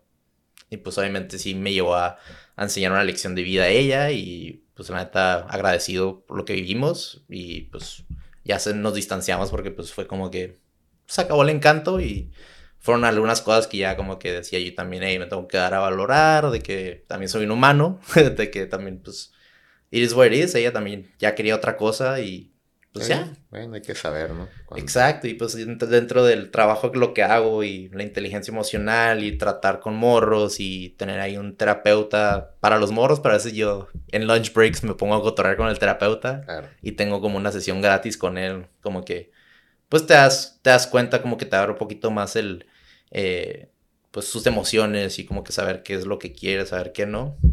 Pero pues sí, o sea, todos estos trips como que dije, eh, why not? Pero pues, Simón, así fue el rollo. Este, pero también a lo que quería también preguntarte de, dentro de Aruba Daydream Bar, ¿cómo fue, eh, cómo creaste este equipo? ¿Cómo, cómo conectaste con, con tus, con tus este, partners? Pues primero el acercamiento fue como arquitecto. Yo a Kevin y a Frida los conocí. Bueno, primero conocí a Kevin en Nórtico. Y, y de repente por ahí fui un par de veces a la barrita y ya cotorreaba con él. Y un día le dije, güey, yo en mi depa de repente hacía cenitas, güey. Ok. Eh, con gente de la industria, con compitas. Y llegaban varios cocineros ahí, uno que otro chef, y prendíamos el asador, armamos un desmadre. Y yo siempre he sido cocktail enthusiast. Bueno, no siempre, pero llevo ya, puta, yo creo que unos 4 o 5 años. Ok. Y pues bueno, no ha sido mi depa, no. Al de, acá por las ahumaderas, por el Public House. Bueno, me cuento que parece un bar, güey. No sé, tengo 100 botellas de alcohol, güey. De distintos tipos, güey. Y, y me ponía a hacer cócteles yo, güey. Y invitaba de repente a banditas de la industria de coctelería a caerle estas cenitas y tal. Y un día invité a Kevin. Ok.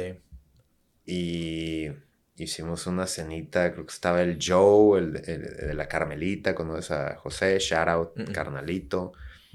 Creo que estaba el Charbel, que tenía su comida libanesa. Eh, Eric Castillo, varios compas, ¿no? Y le cayó el Kevin con Frida. Hizo cócteles Kevin en mi depa.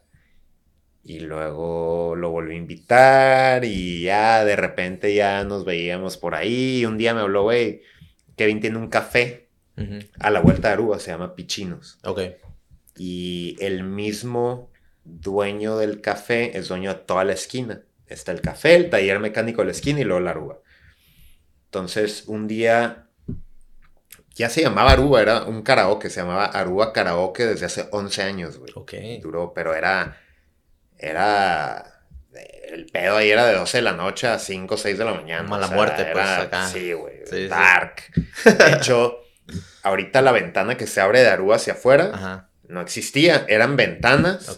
Y ahí te asomas en la ventana y era tabla roca y eran los baños. O sea, no había ni un rayo de luz por ningún lado. Pusieron muros en las ventanas. Y.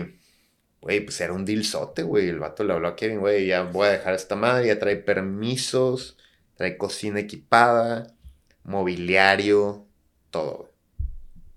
Y me habló Kevin, güey, te invitamos a cenar, te queremos contar de algo. Eh, me contaron de lo que querían hacer, un barecito. Al día siguiente fuimos, vi todo el pedo, era un desmadre, o sea, tenías que tumbar todo y rehacerlo, ¿no? Eh, no había barra, o sea, era un stage ahí subterráneo, o sea, bajabas escalones, bien raro. Ok.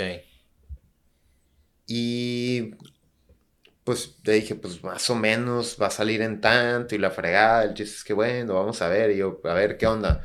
¿Me quieren integrar en el proyecto? Yo le entro. Con toda la arquitectura, eh, pues con ideas, güey, con lo que yo puedo aportar, chido. Y sí, güey, llegamos a un acuerdo. Y pues en el momento que firmamos, negociamos bien cabrón. El dueño pues, quería X cantidad, le ofrecimos menos cantidad, llegamos a una media. Y, güey, todo fluyó. Cuando menos pensamos, ya estábamos desmadrando todo el lugar, güey, firmando contrato. Nos dio el traspaso del local a meses sin intereses. Wow. Eh, una ganga. Muy buenas negociaciones. Muy, buenas negociaciones.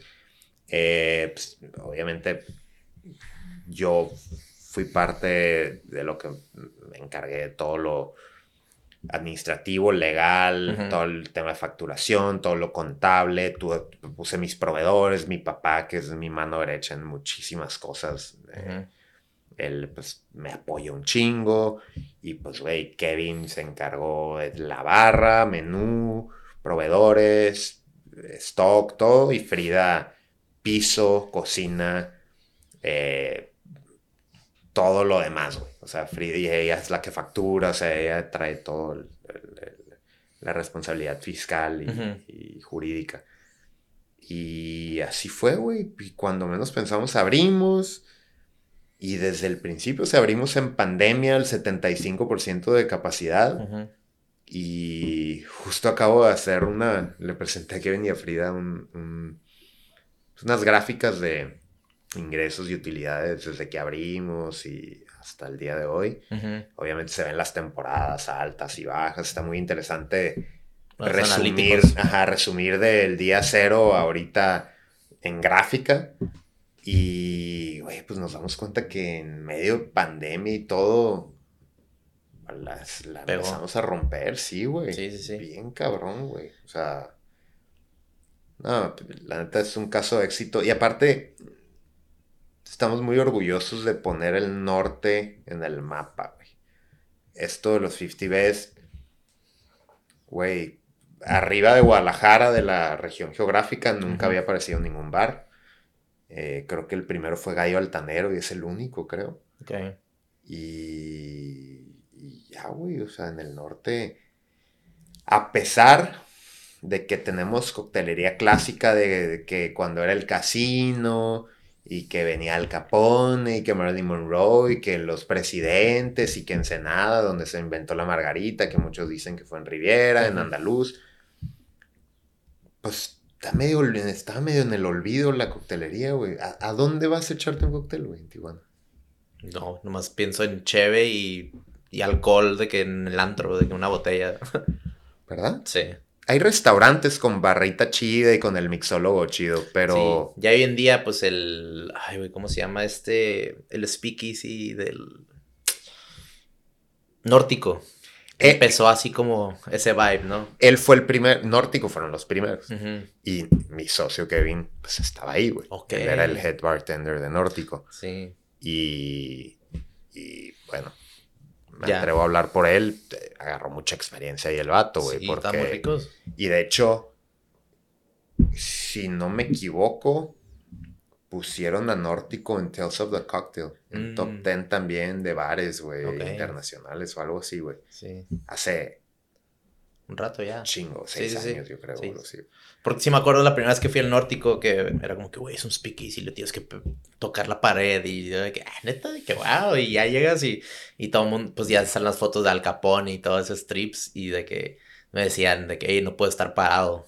Y de que tienes que estar sentado para pedir el drink y tomarte el drink. Y era como que algo diferente a Tijuana porque pues yo entre mis, entre 20 y 25, pues era mi etapa de estar pisteando casi casi viernes, sábado, viernes, sábado, viernes, sábado y poquitos domingos, pero fue como que el escuchar el nórtico sí fue algo como que diferente a pues ir a la Bronx y al Club 54 y al Reyes cuando abrió Reyes, o sea... Sí, la coctelería chida de antes era el Chess, ¿no? Y pues, el Tigre Valiente. Sí, sí, sí, o también el, el, ¿cómo se llamaba este de los miércoles que, que abrían de Cheers? El Cheers. Ah, bueno, el Cheers. Pero era pura pisteada también de cheve y, y, botellas. Sí, no, y ahorita digo, sí, ya ahorita hay varios lugares. Está sí, exacto. Yadro, que es un speakeasy abajo de Piedra Santa. Abrió eh, Encierro, también tiene un barecito ahí en el Boulevard. Sí. En su momento abrió Malafama, que me encantaba y ahí mandaba a todo el mundo los que venían, pero por situaciones particulares cerraron. eh, y ya, ¿no? Sí, es que también como que me siento en, Tijuana como que los bares o como que en sí como hasta los karaoke duran duran un ratito nomás, ¿no? Y luego ya les cambian los nombres o ya los, cierran y los clausuran, ¿no? Sí. Pero, o sea, hablando de Aruba, lo que, lo que a mí me gusta mucho desde que fui y ya empecé a ver, pues todo este boom que se creó era lo de lo de traer como, como si fueran DJs, ¿no? Como si fuera un residency, traer un DJ de otro lado y venir a tocar. O sea, traéis a los, a los mixólogos de Oaxaca o mixólogos de Ciudad de México, uno de Guadalajara, y que venga y hacer sus drinks unas, un, todo un día, ¿no? O todo un fin de semana. Ese tipo de cosas yo nunca había visto, pero hablando con otra gente me decía, güey, es algo muy común. Pero, güey, pues si te metes adentro de, de, hablar del universo de los bares y de hablar de bartenders, pues sí, se te hace común, pero a mí nunca se me hacía eso y se me hace algo muy chingón de, detrás de, de este concepto que tienen. es común, pero en Tijuana no es común. O sea, es como más como en Ciudad de México, Oaxaca y a Tulum y sí. Valle del Carmen y así. Pero acá creo que es algo nuevo eh, es un orgullo para nosotros poder decir que el 90% de la lista de los 50 best mexicanos han estado en la barra de Aruba. O sea, puta, eh, y todos, güey, grandes amigos, grandes colegas, eh, excelentes personas, neta. Es algo que estoy enamorado de esta industria, la, la vibra y el ambiente tan chido de hermandad, güey, chingoncísimo.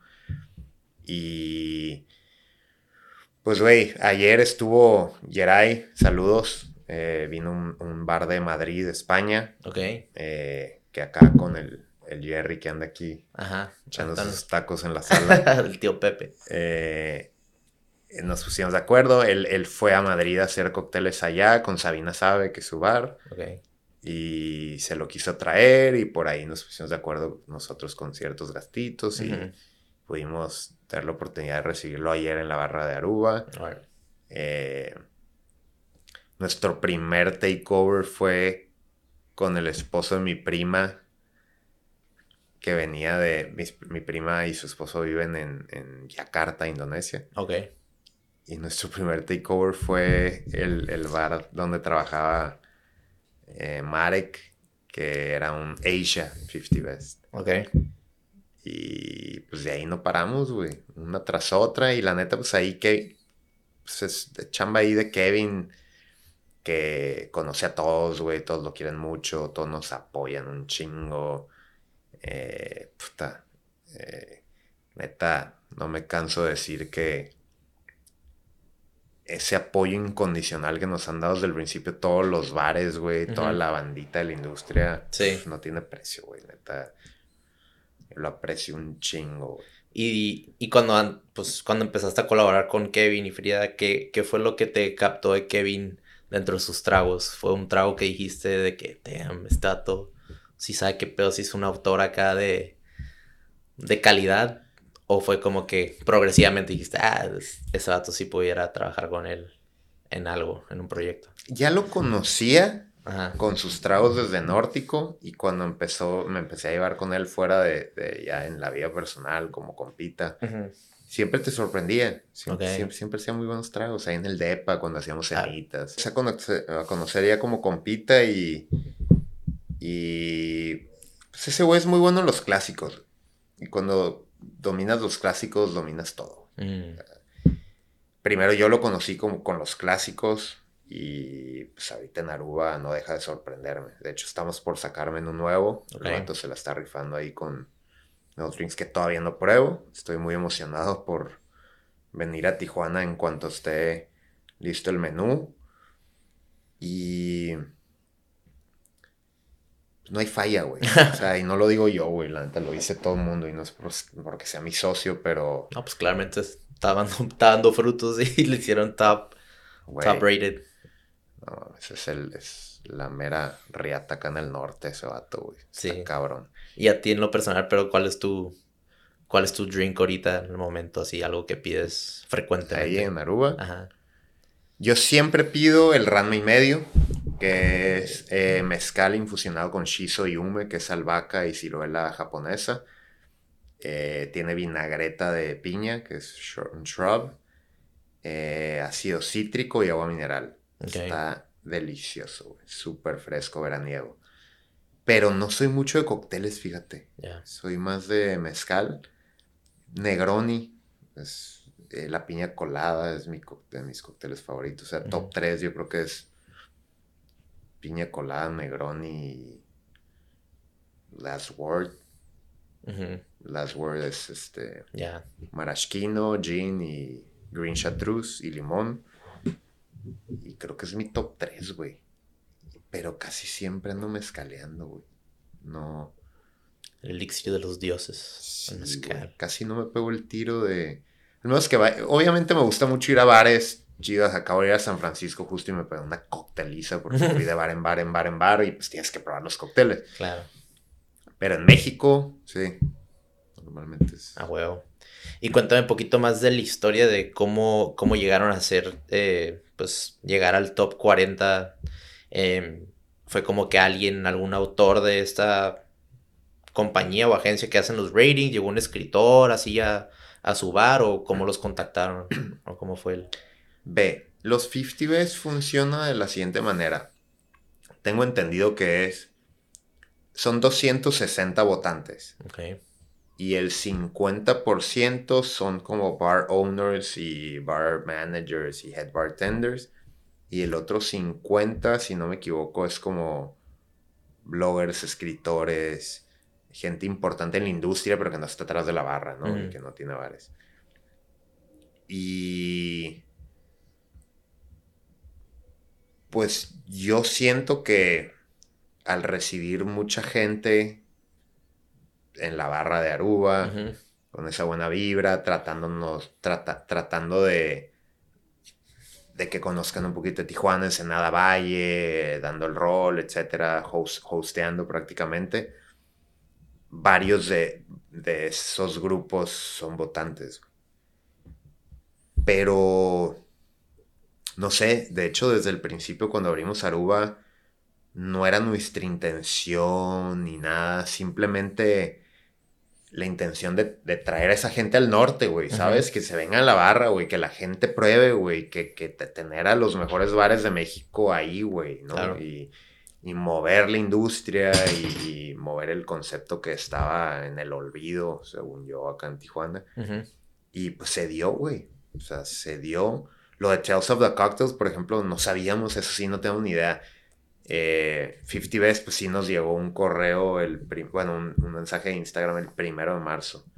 Y no lo podíamos creer, güey. Nos dio un correo de que, güey, nos dio un, mensaje, pásenos su correo. Y luego nos dio un correo de pues, que eran los 50 Best.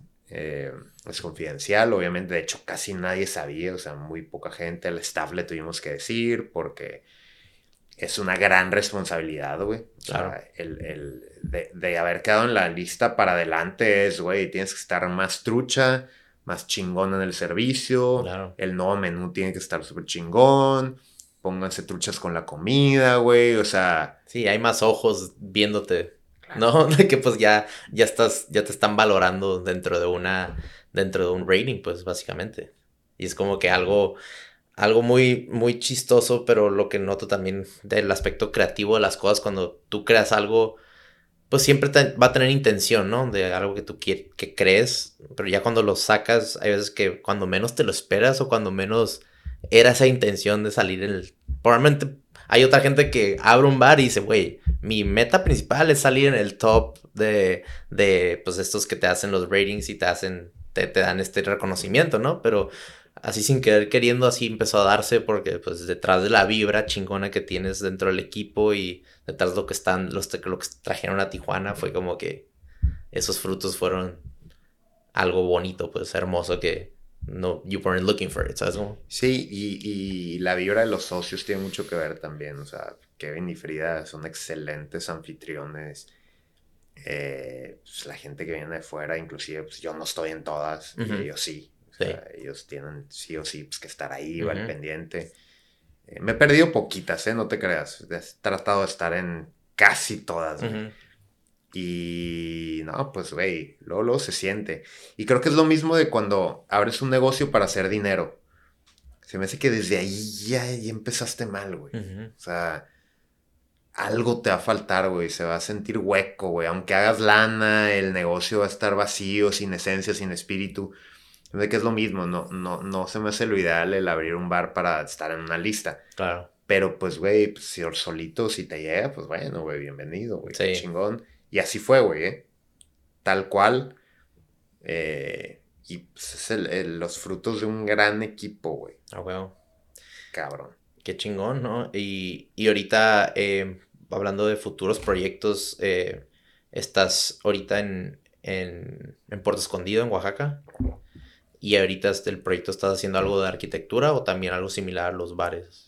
O si se puede hablar de eso. Sí, claro, güey. Ah. Eh, digo, no, no me gustaría dar tanto detalle simplemente porque no está todavía tan, er, tan aterrizado. Pero lo que sí te puedo decir es que estamos a nada de agarrar un local en Puerto Escondido, en Cicatela y estamos a nada de empezar la marca y estamos a nada de empezar todo para tratar de abrir en los próximos meses. Eh, faltan muchas pláticas, inclusive pláticas muy importantes entre los socios, güey, entre a ver si alguien, alguien más involucra o no, etc. Pero va a suceder muy pronto, güey. Va a haber un barecito tijuanero en Puerto Escondido. Yo llevo, me mudé hace tres semanas, un poquito de un mes, menos de un mes. Ya me moví, o sea, me mudé indefinidamente por tiempo indeterminado. Eh, y nada, he estado aprendiendo mucho, he estado de vago, güey, en Puerto Diario, eh, socializando, averiguando dónde sí, dónde no, qué me conviene, qué no. Claro. Y al parecer ya estamos muy cerca de, de por fin aterrizar el proyecto. Y muy emocionado, güey. Para mí, yo llevo ocho años yendo a Puerto, tengo familia por allá, tengo muy buenos amigos, güey. Eh, bandita chidísima. Y llevo años planeando mi vida, güey antes de abrir Aruba, ¿eh? Estoy hablando de mucho antes. Tengo inversión allá desde hace cuatro años y medio, o sea, no... Y afortunadamente estoy integrando ya mi vida de hoy para llevármela para allá. Primero quería irme por temas de arquitectura y ahorita ya no. De cierta manera voy a hacer una que otra inversión por allá, pero me quiero dedicar a la hospitalidad. Justo lo que la plática con mis papás en cuarto semestre, pues ya me estoy yendo para allá, güey. Sí, güey. Qué perro, ¿no? Pero qué, qué interesante cómo la vida da vueltas en ese aspecto así de que, pues algo que realmente estabas como que alrededor de esos temas de conversación cuando estabas chico y a lo mejor no lo querías en ese momento, pero de alguna manera sí. Y ya empiezas a, a, hacer la ruedita de, detrás de tus proyectos creativos y tus emprendimientos y pues tu trabajo y pues ya cuando haces las cosas bien y le chingas un chingo, pues ya empiezas a darte cuenta que, hey, pues si se puede, bueno, también intentarle de esa manera, ¿no? O sea, vienes de toda esta información que, que aprendiste y, y lo estás literal, pues haciendo. Estás accionando todo esto y es como que, ya que lo ves, es como que, me imagino, es algo muy increíble o algo que muy satisfactorio para ti, ¿no? Claro, y todo es planeado, volvemos a lo mismo, güey. No es que me desperté ayer y mañana me voy a Puerto Santo. Despertar espiritual acá. No, güey. Y vuelvo a lo mismo, güey. Todo se tiene que planear, güey. Sí. Si no lo planeas, no se hace. Y tienes que ser perseverante. Yo sabía que iba a llegar el momento. De hecho, pensé que iba a llegar antes, el año pasado. No me apresuré. Fluyó. Pero no sé, güey, o sea, mi papá inclusive, cabrón, como, a ver, espérate, güey, el negocio que tienes aquí, tantos años, ocho, vas para ocho años, y pues, buen negocio, y la arquitectura, es que si no lo hago, o sea, ¿sabes, ¿sabes que no quiero arrepentirme de cosas, güey? nunca, yo no me arrepiento de nada, nunca. La decisión que tomo, la tomo y ni pedo. Las consecuencias que haya. Se acabó, pues. Ni pedo. Se aprende. Y sabes que no quería decir. Güey, me quedé por mi empresa y quería irme a la playa, güey. No, no puedo. Y dije, pues ni pedo. Lo voy a hacer, Lo, hay que planear poco a poco. Claro. No, es que también tienes que manifestar las cosas y como dices, pensar como a cinco años o a un año. Hay veces que sí, enfócate en el presente, es muy importante, ¿no? Vivir en el presente, pero también, pues, si sigues en el presente, pues algún, algún tiempo vas a llegar a esos cinco años. O sea, si, sigue, si sigues haciendo las cosas, pues, como, como debes de hacerlas y, y es como que también tener esa visión, ¿no? A ver, e, esa mentalidad de hoy, bueno, estas generaciones nuevas de Vive hoy, no te preocupes por el mañana. ¿Para qué si te puedes morir mañana? A ver, no me voy a morir mañana, güey. O sea, y si me muero mañana, ni pedo, güey, ya me morí. No puedes pensar así, güey. O sea, ¿cómo que te vas a morir mañana? La probabilidad y estadística dice que vas a durar por lo menos 60 años, güey. Enfócate en eso, güey. No andes con cosas de que mañana me muero. Sí, sí, sí. Planea, güey.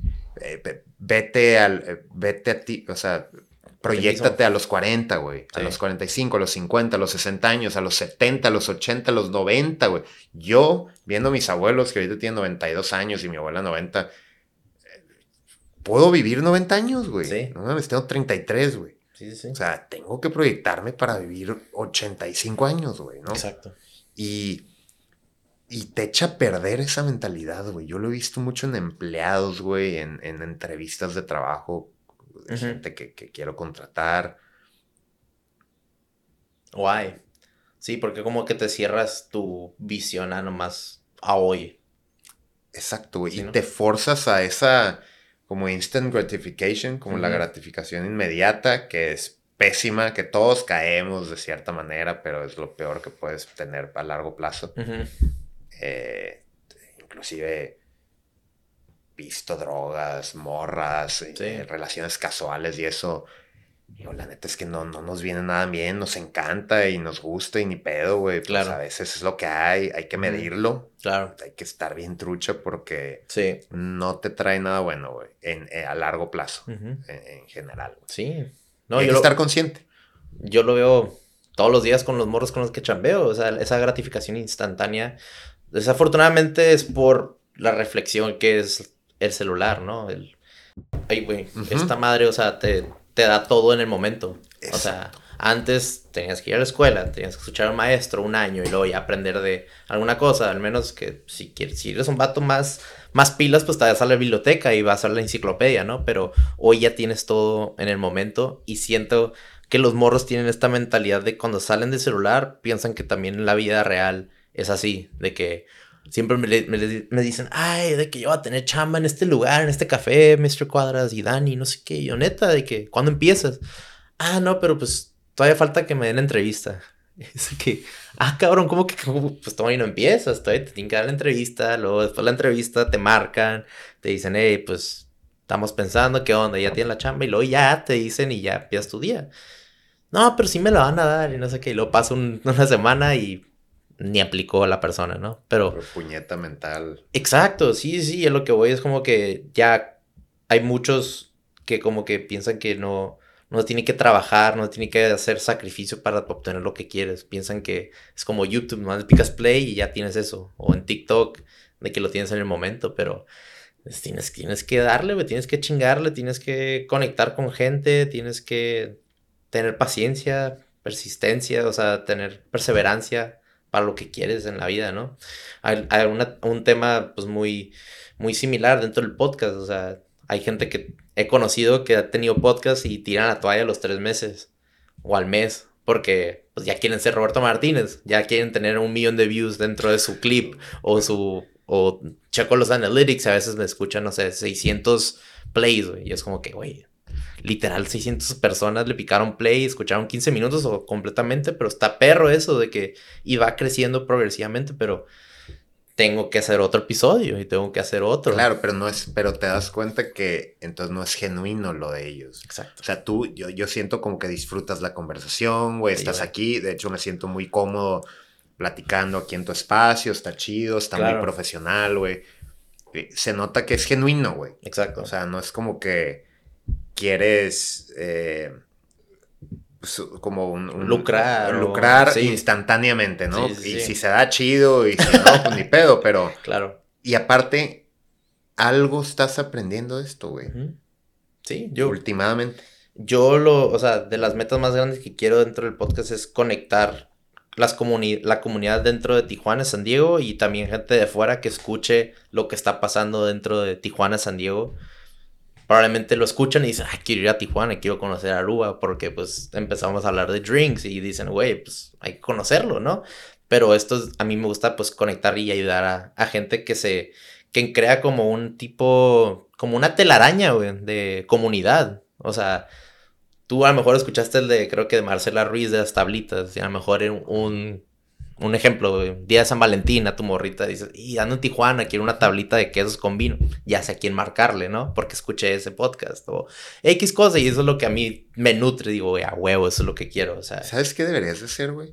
Una peda con todos los que nos invitaste. Cabrón, todavía lo, di, creo que le dije en un episodio, pero quiero hacerlo en la mija, en el patio. Güey. Y a, traer los, los primeros, o sea, que, que he invitado y a los que puedan venir, obviamente, y que tengan, no sé, los que tengan ropa o los que tengan X cosa y estar ahí y hacer una fusión de todos conocerse. Estaría chido, güey. Inclusive si quieres así nomás socializarlo, podemos hacer en Aruba temprano, güey. Estaría chido, güey. ¿Por qué? Porque yo, yo escucho la gente que has invitado y no tengo el gusto de conocerlos, pero es gente interesante, güey. Sí. Te digo, he escuchado varios y que digo, güey, me dan ganas de cotorrear con este cabrón, güey. Sí, sí, sí. Para ver qué chingado networking, o sea, ver qué chingados le sacas más de lo poco que podemos hablar en una hora, en una hora y media acá, güey. Porque todos tenemos mucho más que dar, obviamente. Siempre. Y, y es muy bueno tener amigos exitosos, güey. Amigos que les vaya bien, güey. Eh, gente que te pueda aportar algo positivo. Eso es. Y avísame, me tomo un vuelo de puerto y me vengo acá a, unas chelitas, güey. Sí, está muy chido. Y, y, algo que, un muy buen punto que dijiste es la gente exitosa, pero también la gente que sea exitosa en su, en su canal, pues, en su proyecto, lo que hace, pues. Porque, pues, hay gente que sea exitosa y puede ser, pues, en, en lo que sea, ¿no? En hacer un sándwich o un omelette o, o, algo que haga como que, ah, soy exitoso, pero dentro de esa especialidad, porque como, como un plomero, ¿no? Cuando se te atora el pinche en la regadera un pelito y llega el plomero y lo arregla en un segundo y a ti te costó dos horas. Es como que yo quiero alguien que se especializa en eso y cotorrear con eso y meterme a su mundo, a su comunidad y al mismo tiempo, pues es un win-win, pues, o sea, tú entras a la comunidad del podcast y yo entro a tu comunidad y así nos intercambiamos, pues, ideas, ¿no? Pero es chido, güey. Sí, güey, estaría muy chingón y, y, la neta sí tengo eso en mente. Y también, este, pues en algún futuro, eh, ya le dije al, al Hugo eh, hacer unas, unas camisas y unas sudaderas, o sea, el Workit y la gente, pues que le interesa ahí comprar merch, estaría chingón. Pero eso ya es en otro futuro, ¿no? Pero, pues sí, güey, that's pretty much what I want to approach, what I want to aim at dentro del podcast y es algo que, que realmente disfruto y no lo siento como una chamba, porque hay gente como que no mames, tú editas todo y los clips, y pues güey, yo me gradué de cine y es como que, ah, o sea, antes de eso en la prepa también yo editaba el noticiero del diario, de que los anchors, los reporteros, yo editaba todo y ya lo, lo subía y antes de, de recreo, de lonche, salía el noticiero. Entonces como que ya lo tengo, para mí no se me hace chamba, no se me hace algo que disfruto. Entonces... Y es gracias a eso, ¿no, güey? Exacto. Sí, eso es súper importante. El... Mientras más le agarras el rollo a algo, más fácil es, más rápido logras el éxito y luego el éxito te hace... El éxito tiene un tipo de adicción, güey, muy curiosa, ¿eh? Te empiezas a ser adicto al éxito y, no puedes dar un paso para atrás, güey. Y es difícil, güey. Sí. Y es difícil, en pandemia nos pasó a todos, güey. De repente unos pasitos para atrás y el proyecto Una pausa, un año va para dos años y... ¿Qué, güey? Es eso, güey. El, el, ir con un, ritmo, ir creciendo, ir creciendo y de repente, ¡pum! Espérate, güey cabrón, güey, ¿cómo? Que espérate. Y digo, hay mil maneras, ¿no? A unos, a unos les fue muy mal, a unos No, nos fue tan mal, a unos les fue mejor. Claro. Digo, ya dependiendo de cada business, pero, pero para mí sí es importante el éxito, no solo, no estoy hablando de dinero, ¿eh? O sea, el éxito en general, güey. O sea, un ama de casa que, que, que haga las cosas bien y que esté creando a sus hijos, güey. Exacto. Eh, ese es un De hecho, ese es el mayor éxito, güey. Yo creo, ¿no? Hablando del éxito, un buen quote que dijo el Emiliano Hernández, el que también hizo con Carla, su esposa, Carlas Kombucha. Mm. ¿Te suena el Carlos Kombucha o has escuchado? lo ven en el Calimax, en el Soriana. Y el Emiliano era el que cantaba en antes de que llegara el Rubén en Sidewalk Smile. ¿Te acuerdas cuando era pan comido? Ah, ya me acordé del Emiliano. Claro que lo conozco. Sí, el Emiliano Hernández. Eh, lo invité al podcast con su esposa, ahí si lo quieres escuchar. es como cómo iniciaron pues todo esto de la kombucha y... Está bien perro. Pero él, él dijo algo muy importante que el, pues el éxito es efímero en el aspecto que es temporal. Entonces como que también tienes que saber qué es lo que sigue. O sea, no nomás llegas a la cima y, ahí te quedas. Es cómo te quedas en la cima. Claro. Justamente como estabas hablando de cuando, cuando les dieron este reconocimiento, ahora es cómo hacerlo mejor de cómo está ahorita, ¿no? Para, pues a lo mejor recibir más, más cosas, más frutos, eh, más oportunidades y más conexiones, ¿no? Y es una gran responsabilidad el éxito, o sea, porque no hay marcha atrás. Entonces, imagínate, hoy salimos en la lista y el siguiente año no. Ya, ya desde que sales dices, ¿cómo le hago para quedarme, güey? Sí, sí, sí. Y, empiezas ya, obviamente, pues hay maneras, eh, es echarle chingazos, güey, para lograrlo, pero no quieres dar un paso para atrás, güey. Claro. Entonces te obligas, y eso está chido, güey, porque te obligas a crecer, güey.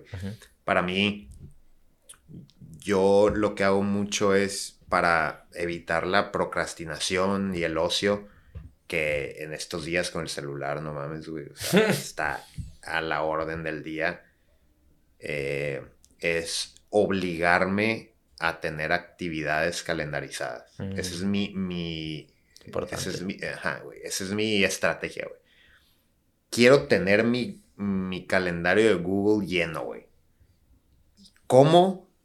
anoto visita a mi abuelita, eh, visita tal compa, compra de esto, compra el otro, eh, hacer facturas de esto, y, vas llenando y vas llenando y tratas de llenar toda la semana porque te obligas, güey. La neta,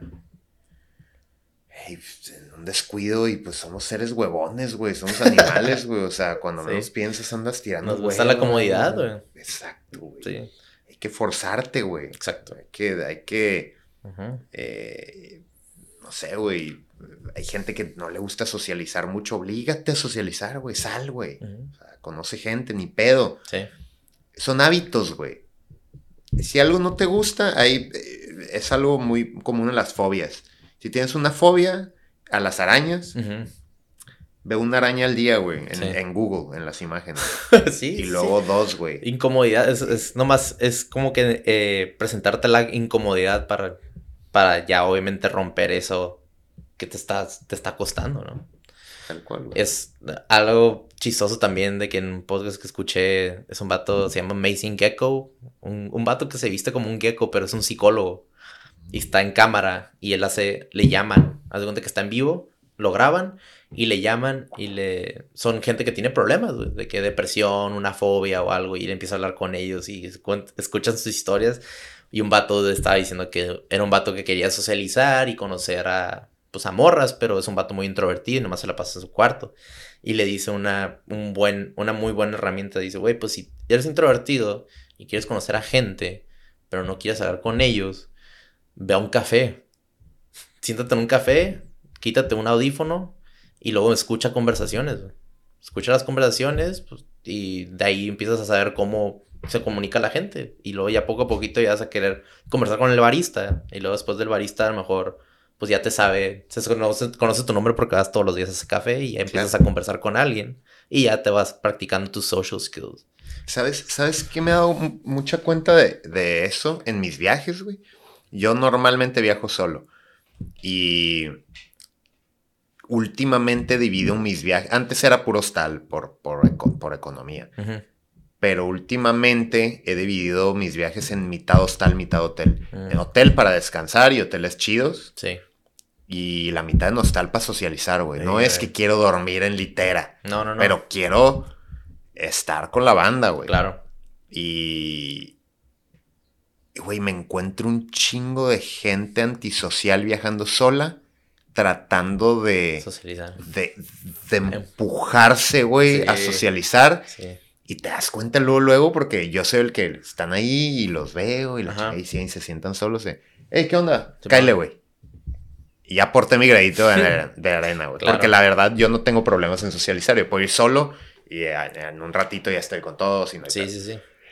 Perdón. Pero veo, que, veo que si hay gente que tiene problemas con eso, güey, la, unes y, dices, güey, este güey está, está tratando, güey. Está haciendo su... Salió de su caparazón para, hacer. Salió de la zona de confort, viene solo y te das cuenta que no son los mejores, güey. O sea, raritos de repente. Sí, como que con esas actitudes medios antisociales. Sí. Pero, hey, mañana van a ser otros, güey. Pasado mañana van a ir creciendo, güey. Esas habilidades y no hay otra manera. Exacto. Así, así lo acabas de decir, güey. Pues la neta, muchas gracias, carnal, por, por venir. La neta es, es, un gustazo cotorrear contigo. Y pues la neta sí teníamos un ratito cocinando esta, esta plática. Y como también me dijiste antes del podcast, este, porque yo también, también tenía pensado traer al Kevin junto contigo, pero me dijiste, no, es que él se merece otro episodio contigo para hablar él solo de todo lo que hace y todo lo que ha hecho, porque realmente sí lo tengo, lo tengo en mente. Eh, pero la neta, estuvo muy chingón aprender poquito más de el Jorge 5, Jorge 5. Este, y pues sí, o sea, hablando de negocios, como estamos hablando de tu bar, pero toman la vida en general, es, es comunicar, es como, llevarte bien con las personas, es traer una buena actitud y detrás de todo esto es chambearle, básicamente, güey, de que mover, accionarte, o sea, salirte de tu cama, salir del pinche celular y, y hacer un Excel, básicamente. Y es la conclusión. Sí, es la conclusión de todo el podcast. Todos hagan Excel, raza, la neta, porque eso sí va a ayudar. Lo que sea lo que hagas, güey, dentro de gimnasio, güey, si quieres bajar de peso, tienes que hacer una lista, güey. Si quieres ir al gimnasio también, levantar pedas, haces reps, tienes que poner una lista y es, básicamente la, clave para el éxito.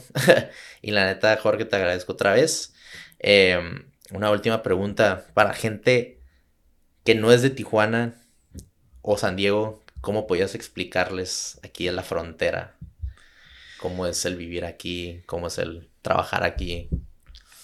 Yo lo veo como un mar de oportunidades. Tijuana es muy noble.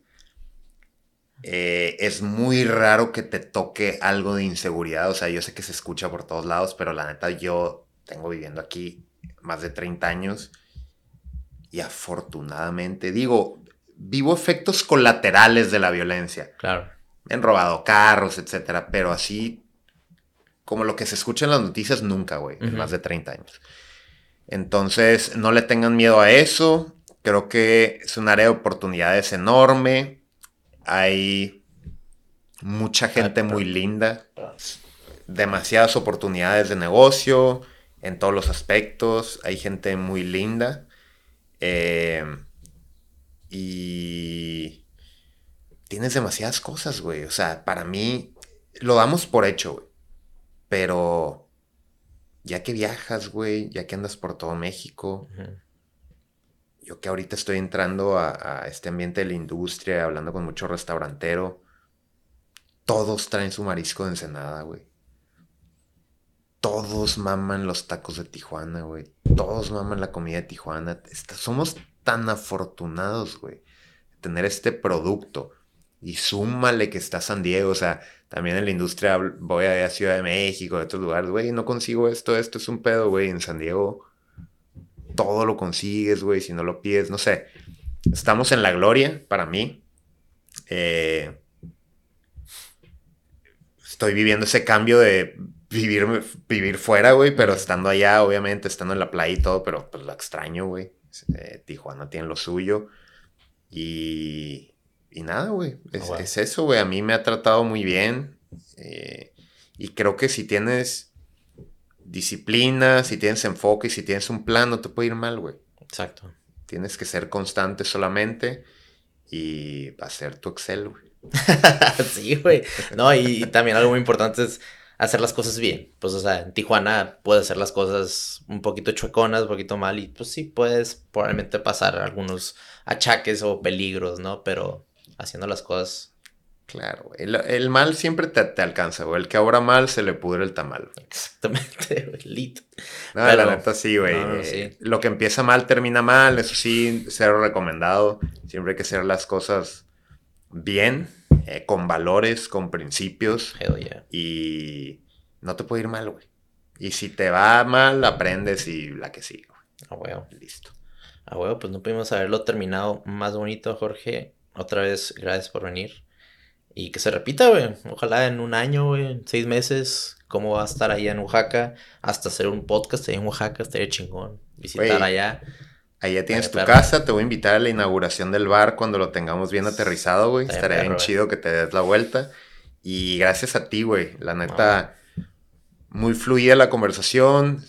Me siento como en casa. Ha estado muy, muy chido, güey. Chingón tu proyecto. Felicidades, güey. Sigue así, güey. Sí. Síguele dando porque puedes llegar a algo mucho más grande con esa constancia. Claro, no, no, no. Y siempre me dice mi carnal, este, me dice, güey, casi todos los que has invitado son de, como de mi edad, ¿no? Son como mis amigos. Y yo como que, pues obviamente, de que eras mi ejemplo a seguir cuando estaba morro. Y pues yo veía a todos de que cómo crecieron y conectaba con ellos y los veía y pues los sigo en redes sociales. Entonces, a gente que a mí realmente considero exitosa o que pudiera ser una buena conversación, los voy a invitar, ¿no? De que, pues no voy a invitar a alguien ahí en la esquina. O sea, probablemente sí puedes tener una buena historia con esas personas, pero, o sea, es, es de eso se trata, güey. Y la neta, pues qué chingón que se armó. Eh, y gracias por la invitación. Y también lo va a tener en mente esa invitación de la Arúa. Probablemente sea un eventillo así del Border Kid.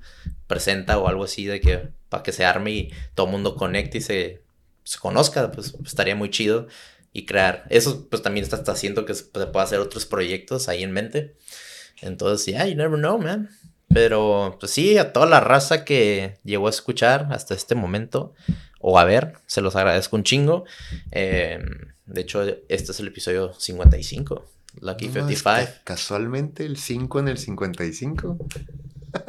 Crazy, man. Güey, qué loco, güey. conectados, güey. Pero sí, güey, 55. Ah, qué y pues sí, güey. A que, a que se repita y, y ahí conectamos con el Kevin. Si nos escucha el Kevin. You're next. Ah, ya escuchando el Kevin. ¿Qué pedo? Me están hablando a mí. Pero sí, en la verdad, que tengan una bonita tarde, noche, día, donde quiera que estén. Jorge, thank you again. Un gusto. Peace out. Rock on.